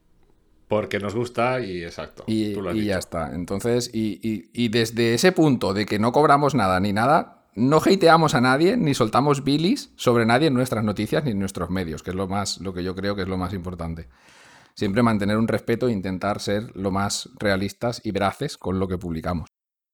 Exacto. Y nosotros escribimos, hablamos y nos equivocaremos, porque tenemos nuestro trabajo, esto lo hacemos en, en, las horas que tenemos por ahí que podemos sacar, eh, y lo hacemos pues porque, como decía Víctor, porque nos gusta, ¿no? Pero, pero no somos periodistas. Eh, que un mínimo a la gente que, que se dedique a ello y que realmente yo creo que hay que tener un mínimo de antes de hablar probar las cosas. Claro, esto es lo que decía yo en principio, que, ya que son periodistas que cobran por ello, cobrarán más o menos, eso me es indiferente. Y que tienen un equipo de editores detrás de su página que, a la que visitan cientos de miles de personas cada día, pues podrían tener este, este poquito de, veracidad en, lo que cuentan o en lo que intentan decirnos, ¿no? Porque si no, después la gente está desinformada y, crea, esta, crea la bola de bilis, ¿no? Que sigue rodando cada día, ya no solo contra Stadia, sino contra todo. Alberto lo ha dicho antes también, que él con la VR ha sufrido ya bastante. La VR el problema gordo que tiene, no como Stadia, que es accesible desde cualquier sitio con cualquier mando, es que necesitas gastarte mucho dinero, ahora mucho menos, la verdad. Con el Quest 2 es mucho más barato probar este tipo de cosillas pero necesitas gastarte mucho dinero para ver de qué estamos hablando, ¿no? A ver, yo, por, por hablar del tema este de por qué puede venir todo este odio y demás, eh, yo quiero pensar eh, que esto al final viene un poco pues por la tradición, ¿no? Porque todos cuando éramos pequeños, eh, la clásica guerra de consolas que habéis comentado, esto se produce porque cuando tú eres pequeño normalmente no todos podíamos elegir todas las consolas, teníamos que decantarnos por una, ¿no? entonces al final la que tú te decantabas pues es, es, propio, ¿no? Sobre todo más siendo niño, pues que siempre intentas defender lo tuyo y, y además tú normalmente siempre has basado tu decisión en una serie de parámetros, de gustos. Pues yo me he ido a Nintendo por esto, o me he ido a PlayStation por esto, o me he ido a Xbox. Entonces al final, pues tú tienes razones por las que justificar eso y por lo que la competencia no te gusta. Eh, ¿Qué pasa? Que me hace gracia porque siempre a algunos nos habrá pasado alguna vez que igual le das caña a otra plataforma y de repente, por lo que sea, te la regalan o ya has crecido y tienes más poder adquisitivo y te la compras. Y me hacía gracia ese momento en el que me he pasado meses criticando una plataforma y ahora que la tengo, eh, a mí me pasó con la Xbox 360, ¿eh? Yo, a mí Xbox ya digo que no, es una marca que me entusiasme porque no me gusta el tipo de productos que hace, salvo contadas excepciones. Pero bueno, en su momento me compré una Xbox 360 para jugar a tres juegos contados que me apetecían y ese momento en el que me puedo meter en las webs e irme a la sección de Xbox 360 y de repente es algo que me interesa, cuando era algo que obviaba normal, eh, totalmente porque no era mi plataforma, pues es como se descubre todo, ¿no? Y dices, ya, no hay necesidad de odiar a los juegos de la competencia, ¿no? Entonces, al final es una tradición que hemos tenido siempre en nuestro país y además somos un país muy de la envidia, de que todo lo que yo tengo es lo mejor y lo que tiene otro es una mierda, entonces eso se aplica, pues como dice Felipe, no solo a videojuegos, sino que el ser humano, eh, por predisposición, está eh, programado para siempre posicionarse de algo. Tú te pones un partido de badminton, que es un deporte que igual no te interesa para nada, y quieras que no, te vas a, decantar de una de la otra. Dices, ah, pues mira, pues me apetece que gane la de rosa, o me apetece que gane la no sé qué. Y si pierde, te sientes hasta medio mal, y es como, ¿pero qué más te da? Si es un deporte que ni sigues, ni sabes quiénes estaban jugando, ¿no? Pero, pero nos gusta posicionarnos. ¿Qué es lo que pasa? Que me resulta extraño que con Stadia en concreto pase esto, porque claro, tú antes podías odiar Xbox o PlayStation porque no podías comprártela, ¿no? Entonces, pues tenías que defender lo que tú tienes. Pero es que Stadia es gratis. O sea, es decir, no tienes que comprar nada, con lo cual no puedo entender tanto odio hacia una plataforma que, que, que, todos tenemos. Otra cosa es que la gente no lo está utilizando, pero realmente todos tenemos ya Stadia. Lo que pasa es que a la gente no le da la gana usarla. Sí que puedo entender que venga por el hecho de que lo que estoy diciendo ataca un modelo de negocio y un sistema de venta de, de videojuegos muy tradicional y que la gente igual quiere que no acabe. Es decir, la gente se está viendo venir esto que dice, si yo apoyo Stadia, eh, me va a matar el juego físico. Y a mí me gusta el juego físico, ¿no? Y, y, el público gamer creo que es, aunque parezca mentira, más tradicional que la gente que sigue películas o música, que hace ya años que utiliza servicios de streaming y está encantada. Entonces, el público gamer dice, es que yo no quiero que cierre las tierras físicas o no quiero... A mí también me da pena que cerrasen los videoclubs, sinceramente. Pero es que yo era el primero que ya no iba a videoclubs, teniendo alquileres en casa o, o Netflix, ¿no? Entonces, creo que viene por ahí. Pero me hacía gracia el otro día porque salió la noticia de, del juego exclusivo del Pixel Junk en Stadia Pro y un comentario de una persona en el foro decía, qué fuerte, ahora que todas las compañías están dejando ya atrás esto de los exclusivos, va a Stadia y se pone con exclusivos. Entonces yo pensé dos cosas. Primero, hace una semana criticábamos a Stadia porque había perdido su desarrollo de juegos exclusivos. Ahora criticas porque está sacando exclusivos, con lo cual no me entero. Pero bueno, dejando eso aparte, yo digo, Stadia me parece la plataforma menos ex exclusiva de todas. Es decir, que un juego salga solo en Stadia debería ser como si te dicen que un vídeo va a salir solo en YouTube. Pues ¿qué más te da? Pues te vas a YouTube y lo consumes en YouTube. Todo el mundo puede acceder ves. a YouTube. Claro. Entonces, como todo el mundo puede acceder a Stadia, ¿qué más te da que solo salga en Stadia? Juégalo en Stadia. ¿Sabes? El problema es que si sale solo en Xbox o solo en VR, como pasaba con el Half-Life, eh, eh, ahí entiendo que, que, te quejes, ¿no? Que digas, es que no me puedo permitir acceder a este juego. Pero que te digan que un juego solo sale en Stadia, pues chico, hijo, vete a Stadia, cómpralo en Stadia, juégalo en Stadia. Ya ves tú. A mí eso no me parece a, a, hablar de exclusivo, sinceramente, pero bueno, no sé. Lo dicho, que no entiendo algunos comentarios de la gente, que sé por dónde viene el odio, pero que precisamente a Stadia yo creo que se le ataca más por el negocio que está a punto de derrumbar que por el hecho de, pues eso, de que sea exclusivo, no sea exclusivo, tenga más juegos o menos juegos. Hay mucha gente que no quiere que el, mercado del videojuego cambie y es lo que va a pasar irremediablemente y, y, por eso yo creo que hay tanto odio, sinceramente. Claro, a ver, yo quería apuntarte dos cositas. La primera, eh, de esto último, de que el mercado cambie. Toda la gente esta que está criticando Stadia, que son consumidores por una parte de PlayStation o por otra de Xbox o por otra parte de, de PC, me da igual, es que el coco ya lo tienen en casa. O sea, tienen PlayStation Now. ¿Qué se piensan que es esto? Esto es el futuro de PlayStation. Cuando empiece a despuntar el streaming, que le den por saco a las consolas físicas, porque se van a acabar muriendo, y esto lo sabemos todos, que queramos o no admitirlo, nosotros sí, ellos no, probablemente. Es así, o sea, ya digo, el coco lo tienen en casa y Xbox igual. ¿Qué, ¿Qué, se piensan que es el Xcloud? Pues el Xcloud se merendará Xbox y se merendará todo su ecosistema cuando esté en teles y esté en todos los lados. ¿Para qué coño quieres una consola física? Va a dejar de tener sentido. Absolutamente. O sea, se están engañando ellos mismos. Podían tener ahora mismo hate dentro de sus propias plataformas contra sus propios productos de streaming. Pero esto... sabes una cosa que. Perdón, sigue, sigue. No, no, esto, esto es lo primero que quería decir. Y lo segundo, que comentabas antes de la vieja guerra de consolas, aquella de Nintendo contra Sega, que creo que ya lo comenté una vez, que es una anécdota curiosa, que yo con Felipe, cuando teníamos, pues igual teníamos 12 años, él tenía la Super Nintendo y yo tenía la Mega Drive. Y yo estaba todos los días en su casa jugando a la Super Nintendo y él en la mía jugando a la Mega Drive. Y un día dijimos, tío, vamos a cambiarnos las consolas. Y nos los cambiamos las consolas y él flipó con el Golden Axe 3 y yo flipé con el Batman eh, este, Forever. Y ya, y ya está. Y, y, ni odio, ni odio, ni nada. Simplemente disfrutar de los videojuegos. Es que no entiendo, porque ya te digo, yo desde mi posición no puedo entender este odio. A ver, yo por continuar lo, lo, que voy a decir. Bueno, para empezar diré que, que, Felipe era el que tenía razón, porque la Super NES era mejor que la Pero... ¡Fuera de este podcast! y, y, el, y, el, Aladdin de la, de la, Super NES era mejor que el de la Mega Drive, aunque al contrario. Pero bueno. Eh, entonces, yo lo que voy a decir es que me resulta curioso porque yo creo que hay un detalle que la gente no acaba de tener en cuenta la gente ve un peligro el, el streaming para, porque ataca a, al modelo de negocio de las consolas tradicionales y demás, ¿no? Pero yo creo que es un poco lo contrario. Creo que el streaming eh, puede venir a, asegurar la, la, perpetuidad de este negocio. Es decir, vivimos en un sector en el que los juegos cada vez son más caros de hacer y las compañías cada vez se arriesgan más. O sea, Nintendo ahora le va muy bien con la Switch, pero que es que la Switch no llega a salir. E igual no estamos hablando de que Nintendo sigue en este sector, ¿eh? porque se la pegó con, con la Wii U. La 3DS no salió al principio muy bien y cada vez que una compañía tiene que hacer esfuerzos en invertir dinero en I+D, en sacar una consola al mercado y ver a ver si tiene éxito, se la juega muchísimo. Claro, es decir, una, una, compañía no se puede permitir dos generaciones de consolas eh, fracasadas. Entonces, lo que viene a hacer el streaming es que por fin la gente no tiene que estar cada seis años eh, sacando una consola y ver a ver si el público la compra y ver a ver si entonces empieza el parque de, jugadores y entonces salen los juegos. No, esto lo que viene es a por fin estabilizar eso y asegurar la continuidad, yo creo, ¿eh? de, la, de industria. Y que Nintendo no tenga que estar haciendo aquí cábalas de a ver qué es lo siguiente que le vendo a mis... No, tú eh, limítate a vender juegos y eso es lo que te va a dar dinero. Entonces, y la gente lo va a poder jugar donde le dé la gana. Pero, pero es eso, no te la vas a tener que jugar a ver si esta generación he vendido más. La Xbox, por ejemplo, que, que, empezó muy mal la generación pasada intentando venderlo con Kinect, pues ahora te olvidas de eso. Lo importante es cómo hago llegar mis juegos a más gente. Y, creo que la gente no entiende que el streaming quizá ha venido a salvar la industria en vez de cargársela, que es lo que la gente piensa. Y es que al final el, hardware el hardware lastra muchísimo el, avance y la evolución de, la industria. Estamos en una industria. Eh, hoy en día hay tarjetas gráficas en, ordenadores compatibles en PCs que, ya despuntan por encima de las consolas de nueva generación que han salido. O sea, dentro de tres años eh, a, nivel de PC, pero claro, estás lastrando ese avance porque el mayor parque de usuarios está en consolas. Y, eso, que estas consolas, perdona Felipe, han salido casi, casi a la par que un PC de gama media, porque las consolas, las consolas anteriores salieron como cinco años retrasadas a lo que en aquel momento era un PC top o medianamente jugable.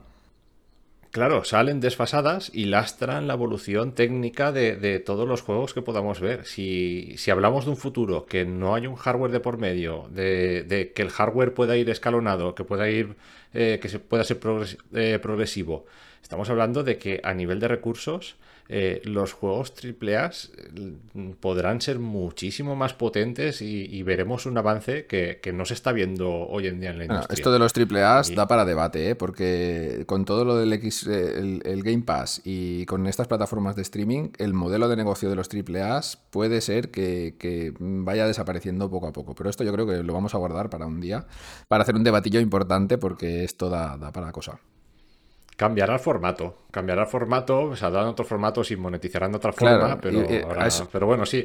Lo dejaremos para, un próximo debate del futuro de, los videojuegos y el streaming en. Eso estaría bien. Apunta, a, eso me refiero, que igual que Netflix, HBO y Prime y todas estas, plataformas de streaming de vídeo han cambiado la forma de consumir vídeo y la, forma, digamos, de producir ese, ese, ese contenido, ¿no? Pues, pues, posiblemente todo esto también acabe transformando un poquito la industria a nivel de desarrollo de, juegos, de qué tipo de juegos y, todo eso. Por eso digo, este, este tema lo apuntaremos porque puede dar para un debate muy, muy interesante.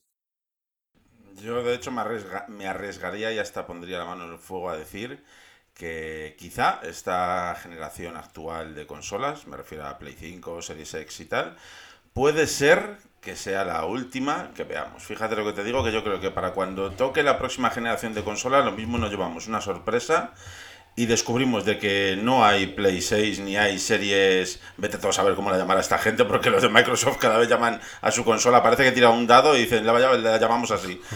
pero pero que, que, no va no, ¿Cara papel? La, nueva Xbox cara papel. pero yo creo que no va a haber generación de consola siguiente. Lo que nos vamos a encontrar precisamente va a ser el cloud gaming y va a ser un jarro de agua fría para muchos, ya, te digo. Una, una pelea por ver en la tele que compres qué plataformas puedes jugar y qué no. ¿Eh? es la batalla final ahí del streaming. A lo mejor nos encontramos con que nos venden, pues yo que sé, un periférico, ¿no? Pues eh, mandos de, para jugar y tal, ¿sabes? Pero consolas, después además de lo que estamos pasando en esta actual generación, con la falta de stock, con lo que les está costando fabricarlas, con tal, mm, yo personalmente no lo veo, no sé, ya veremos a futuro qué ocurre, pero yo, yo creo que se viene el cloud gaming de forma definitiva en todas partes. Y a ver todos esos hate de Stadia y de todos los servicios de cloud gaming eh, que dicen ahora. A lo mejor, yo qué sé, pues no sé, se, pasan a, a, las Game Watch de toda la vida, ¿sabes? con, la de, de la pila de botón se tiran jugando ahí al Popeye comiendo espinaca toda su puta vida, no sé.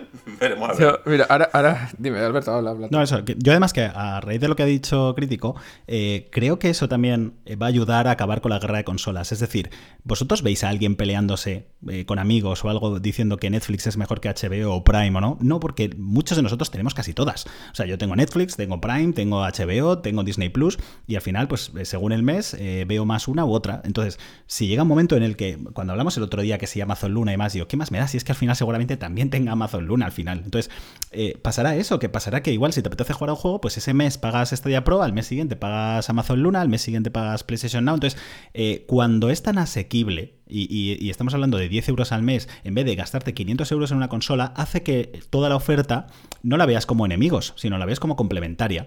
Y creo que a Stadia, por ejemplo, también le falta lo que habéis comentado antes, una baza por jugar, que no sé si la jugará dentro de un año, dos años, que es la de actualizar los servidores. Es decir, una de las grandes ventajas del streaming, eh, del streaming es lo que habéis dicho, es que a diferencia de las consolas no se va a quedar desactualizado. Entonces, el problema que le veo es que, claro, sería un golpe sobre la mesa que dentro de un par de años Google dijera, toma, actualización de servidores y ahora somos otra vez más potentes que, que una PlayStation 5 o una Xbox Series X.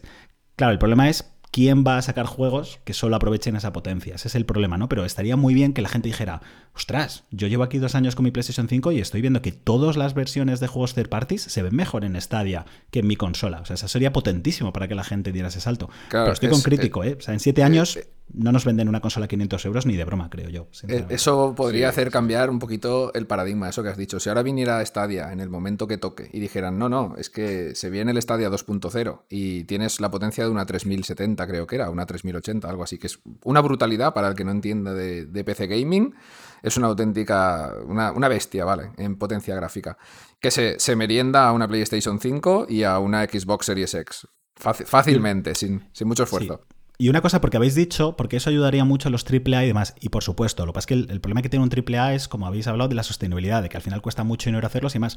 Pero es que creo que una 3090 o 3080 o la que sea, precisamente a los que quizá ayuda más son a los indies a gente que no tiene muchos recursos para andar optimizando, para poder hacer juegos relativamente bonitos y, estéticamente completos, y de repente le, metes una máquina así potente y, pierde mucho menos tiempo en poder sacar algo muy decente. O sea, yo juego a una cantidad de juegos indies, pues, imagínate un Little Nightmares 2. Un Little Nightmares 2 lo tienes que sacar en Stadia, pero tiene una potencia de una 3090 y casi no te tienes ni que preocupar de optimizar, con lo cual puedes sacar muchos más juegos gastando menos dinero. Entonces yo creo que incluso esa actualización ayuda a los estudios que menos dinero tienen en vez de a los AAAs. ¿sabes?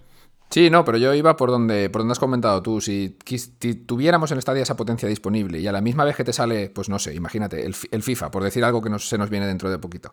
Te sale el FIFA en Stadia, pero hostia, las animaciones son mejores, los gráficos son mejores, el 4K es la polla, dirías usted, tío, que, el, que el FIFA de Stadia es la mejor versión. Y igual haría girar la cara a toda esta gente que está como diciendo, no, no, PlayStation 5 for the win, ¿sabes? No quiero otra cosa. No sé, igual. Eh. Yo, creo que la clave, la clave de, del paradigma, ¿no? Por hablar así del, mercado del juego en streaming, está. Tenemos el ejemplo claro de lo que pasó con los CDs de audio y con los DVDs de vídeo. O sea, los CDs de audio, eh, pues todo el mundo está acostumbrado a comprar CDs de audio y de repente eh, abrieron tiendas, tiendas online donde tú podrías comprar música para llevar en el móvil o el ordenador al mismo precio. Entonces, hubo ahí una pequeña disputa. Eh, al principio no casaba muy bien, no sé si os acordaréis. y, de un momento a otro aparece, aparecen servicios pues, tipo Spotify, tipo iTunes, eh, que empiezan a ofrecerte una suscripción, empiezan a dar contenido y se dan cuenta de que así eh, pues tienen muchos más beneficios y la gente consume más.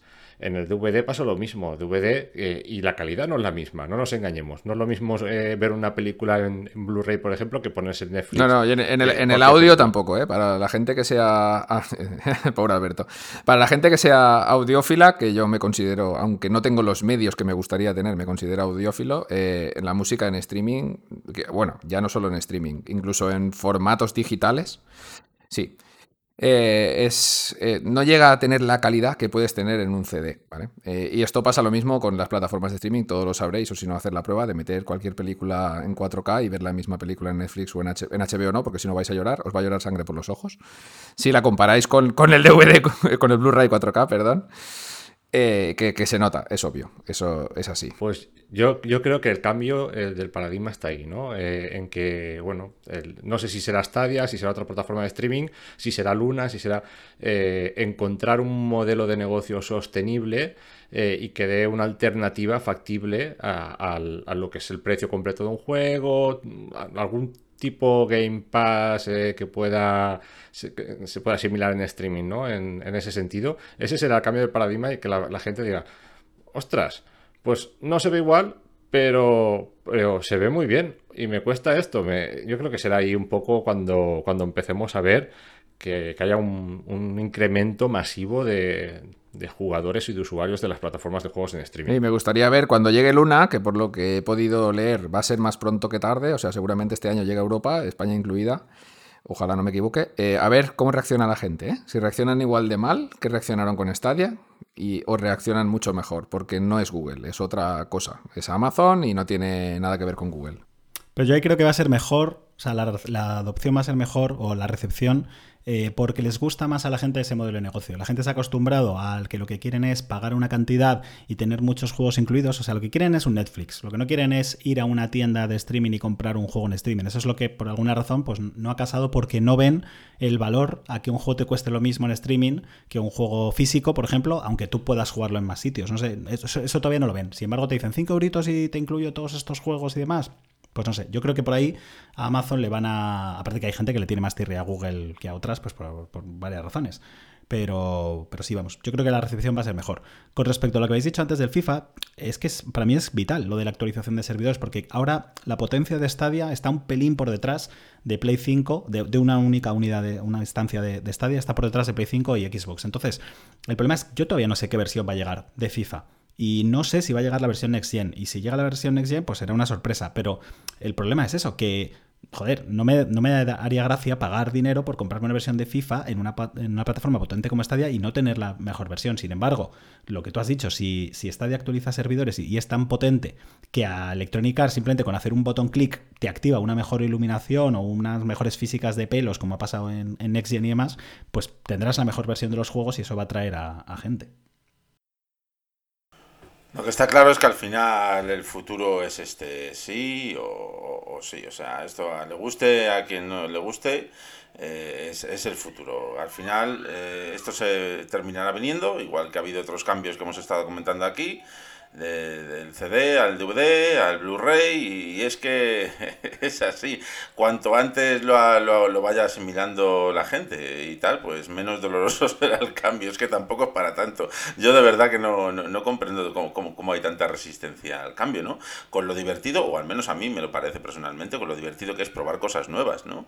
Yo, por ejemplo, no tenía ni idea de Stadia, y yo también reconozco que estaba muy mal informado y que también mm, mal por mi parte, ni siquiera me molesté en informarme, que esto yo creo que es algo muy común y que es lo, la gran mayoría de, las opiniones negativas que tiene la gente de Stadia es debido a que no nos informamos bien. Hasta que un amigo mío me dijo que, que sí, hombre, que crítico, pruébalo, cojones, que te va a gustar, qué tal. Y yo, venga, vale, pesado, que eres un pesado. Y al final lo probé y mira, encantadísimo de la vida aquí y, disfrutando de Stadia como, como un niño con zapatos nuevos. Al final hay que acostumbrarse a probar cosas nuevas, a, por lo menos a verlas, ¿no? Por, por tu propia mano y decir, a ver, esto es verdad o no es verdad lo que estoy escuchando yo por ahí. No como veo en los foros ahí como locos todo el mundo diciendo, esto es una mierda, esto es tal, si es que se lo tienen merecido, si es que normal, si es que nació muerta, pero vamos a ver, ¿lo habéis probado alguno de los que habéis tal? Nada, ni uno se atreve a, contestar, ¿no? Porque no tienen nada que rebatir, porque no lo han visto, no lo han probado en efecto. Entonces, pues, eh, no sé, es una cosa que, que no, que, no tiene explicaciones. No, no, es más que pues hate por hate, ¿sabes? Por desconocimiento, por ignorancia o porque les gusta simplemente el poner un poquito verde a otra plataforma que no sea la suya, la que ellos tienen, ¿no? Y, ya está.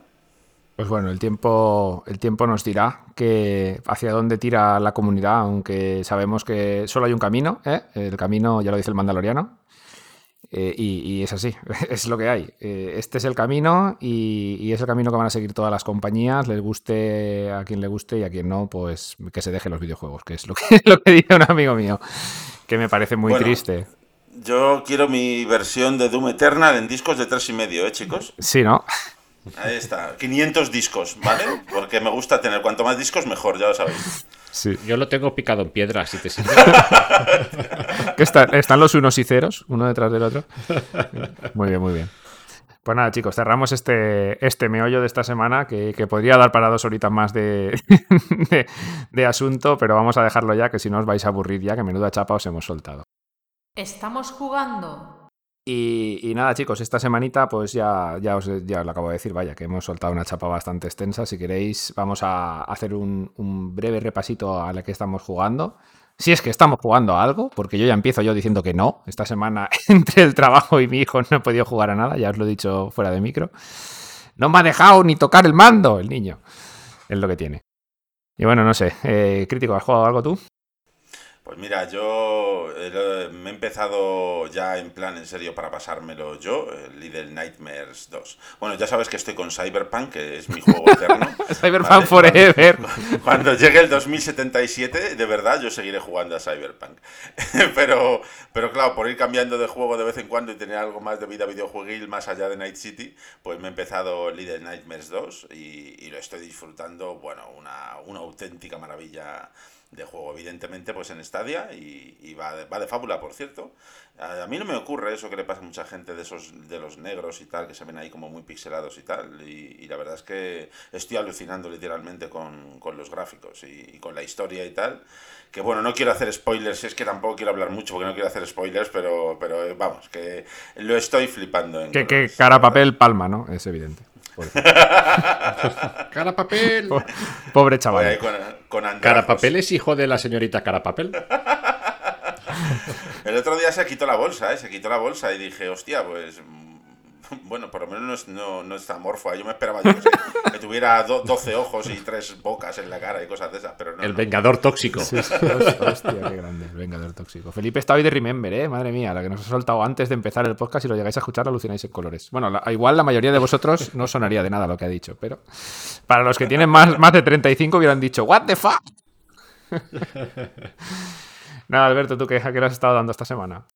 Pues yo me pasé el Little Nightmares 2 en su momento, me gustó Te mucho, ido, Alberto, no estás. quizá no me impactó tanto como el primero y por ejemplo no creo que sigue sin No, llegar sí, la no. saga al nivel de juegos como Inside. Eh, creo que está muy bien, pero no, no te cuenta a nivel narrativo algo tan potente como lo que te cuenta Inside en sus escenarios y demás, pero vamos, sin duda es, es un juegazo. Y he estado probando un poquito el Journey to the Savage Planet, que me está gustando bastante. Dije, mira, pues por aprovechar también este que me lo dieron con el Pro y a mí me ¿Se te ha bugueado? No, no, eh, eso iba a decir, que a mí me va como un tiro. O sea, no me he encontrado ningún bug ni nada. Y, pero el que sí que yo destacaría como el juego al que estoy jugando ahora mismo es el Red Dead Redemption 2, que es un juego que en PlayStation 4 lo abandoné porque no, no pude continuar la partida, lo desinstalé y desde entonces dije, mira, no voy a volver a perder una hora y media en instalar este juego que venía con dos discos, por cierto. Eh, Ese es de los buenos, ¿eh? Dos discos. eso dos es. discos. Digo, no, no pienso hacerle espacio en el disco duro otra vez, eh, para luego vete tú a saber si lo juego o no lo juego. Me parecía un juego tremendamente lento, aburrido, que no aportaba tampoco mucho con respecto al primero. ¿Y qué ha pasado? Que gracias a Stadia, lo que estoy pudiendo hacer es aprovechar ratos muertos que normalmente nunca habría invertido en jugar a un juego como Red Dead Redemption, entonces no tengo prisa. Entonces lo estoy jugando como creo que debe jugarse. O sea, al final es un simulador de vida en el oeste, eh, me lo tomo todas las cosas con calma, me tomo mi café, cazo y demás, y lo estoy gozando muchísimo. Y eso viene a decir que Stadia me ha permitido disfrutar de un jugazo como Red Dead Redemption 2 que una PlayStation no me permitió.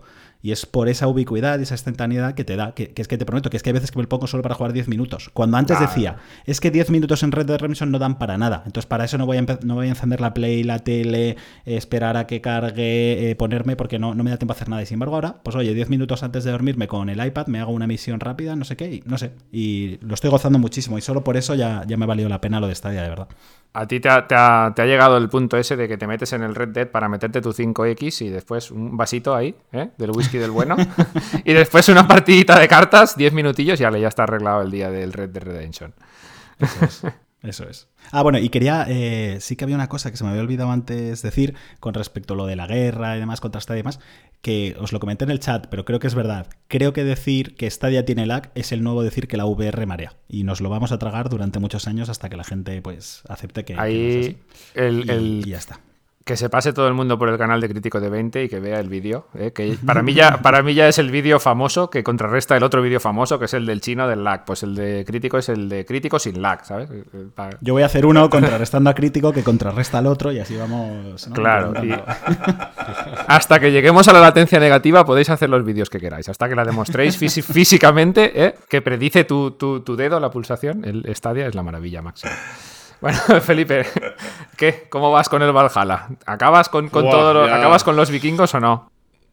Pues en ello estoy, en ello estoy. A ver si ya lo termino de una vez. Es que es muy largo el juego, es muy largo. Y, te- y si te paras un poco, pues si te paras a hacer lo que está diciendo Alberto con el Red Dead Redemption este, con, con el Valhalla, bueno, te puedes, tienes mil historias que hacer ahí. y bueno, pues jugando al, al Valhalla y a ver si, si esta semana ya por fin em, veo la luz y puedo hacer el análisis. Pero bueno, ya me hago una idea muy clara de lo que es el Valhalla, o sea que lo termino o no. Bueno, intentaré terminarlo, ¿eh? por eso, pero, pero publicaremos análisis esta semana seguro. Bueno, ¿y a qué le estás dando en la Xbox, eh? Que sé que te has puesto el Game Pass. ¿Qué has hecho? ¿Bajar, ¿Bajarte Pues 17 sí, juegos? Sí, me puse Game Pass, pero bueno, empecé un poquito. eh, quise probar el Doom Eternal, a ver cómo se movía en PC y tal. Y he descubierto el Dirt 5, que me está gustando mucho y que llegará a Stadia también. Hombre, el Doom Eternal con tu tarjeta que va a 800 FPS. Eh, no lo he contado, lo contaré. Muy bien, muy bien. Pues nada, chicos, yo como he dicho al principio, no he podido jugar absolutamente a nada. O sea, eh, he visto a mi hijo cómo me destrozaba la, la partida del Gods Will Fall, que por si no lo sabéis es este roguelike que, que tenemos en Stadia así de medio indie. Que no está mal, pero tienes ocho personajillos y cuando mueren todos, pues se acaba la partida. Y nada, a mi hijo le duraron 10 minutillos, así que se acabó mi partida. Tendré, tendré- tendré que empezar una nueva. Pues nada, chicos, sí, es, es lo que hay. La vida con niños es así, tenemos que admitirlo y ya está. El, el niño de Alberto todavía es pequeñito, ya le avisé que cuando sea mayor va a alucinar. Todavía me libro, todavía me libro. Sí, te queda poco tiempo. pues nada, chicos, si queréis pasamos, pasamos ya a ir cerrando, cerrando ya esta semana. Este podcast 1 por 05 Pues nada, eh, me ha parecido que ha quedado el debate bastante, bastante contenido, ¿eh? Sobre durar casi dos horas que llevamos. Pero se podía haber extendido, como he dicho antes, bastante más, porque es un tema que da, da para mucho. Y eso que no nos, no nos hemos ponido, no nos hemos puesto violentos, que podíamos haber llegado a ponernos. Pues nada, crítico, nos vamos viendo por YouTube, que le vas a ir ahí dándole cañita al canal. En efecto, en efecto. Así que, bueno, pues ha sido un placer ¿eh? estar aquí otra vez con vosotros. Y, y bueno, pues a los estadio oyentes, pues ya sabéis, está atentos al canal de YouTube, que esta semana seguramente vienen un par de vídeos. ¿eh? Ya sabemos que subimos todos los jueves, pero yo creo que esta semana vamos a empezar fuertecito. ¿eh? Que- y a lo mejor estrenando la sección de noticias ya, fíjate lo que te digo. Así que atentos al canal, chavales. Pues deseando verlo estamos, ¿eh? Y yo por lo menos tengo muchas ganas de ver esa sección de noticias. Y pues nada, Alberto, nos vemos en 15 días. Si te quieres pasar antes, invitado estás, ¿eh? Lo sabes. Eso, eso iba a decir que un placer como siempre y que supongo que será en 15 días, salvo que haya un megatón y haya que comentar algo y, y no pueda resistirme. Pero en principio me, me suele gustar participar una vez y escucharos de oyente otra, así que nos vemos pronto. Nah, tú tranquilo, Stadia se murió hace tres semanas, no se va a volver a morir. La semana que viene para que tengas que venir de urgencia, ya estamos muertos. Esto ya es planeta zombie. Bueno, Felipe, pues a ver si la semana que viene también estás con nosotros y, y nada. Si no pasa nada, estaremos. Y aprovecho para, comentarles a todos los Stadia oyentes eh, que se pueden pasar por nuestra página web eh, para estar actualizados del día a día de Stadia, stadiahoy.com, donde también está pues, el, el canal que tenemos, ¿no? Stadia Hoy TV, y que dirige el Gran Crítico. Y nada, pues que muchas gracias por este podcast y, y espero participar la semana que viene también. Pues nada, chicos, con esto yo un bizcocho, nos vemos la semana que viene. ¡Hasta luego! Stadia Radio, el podcast que hacemos desde stadiahoy.com, tu web de noticias, análisis y todo lo relacionado con Stadia, la plataforma de streaming de juegos de Google.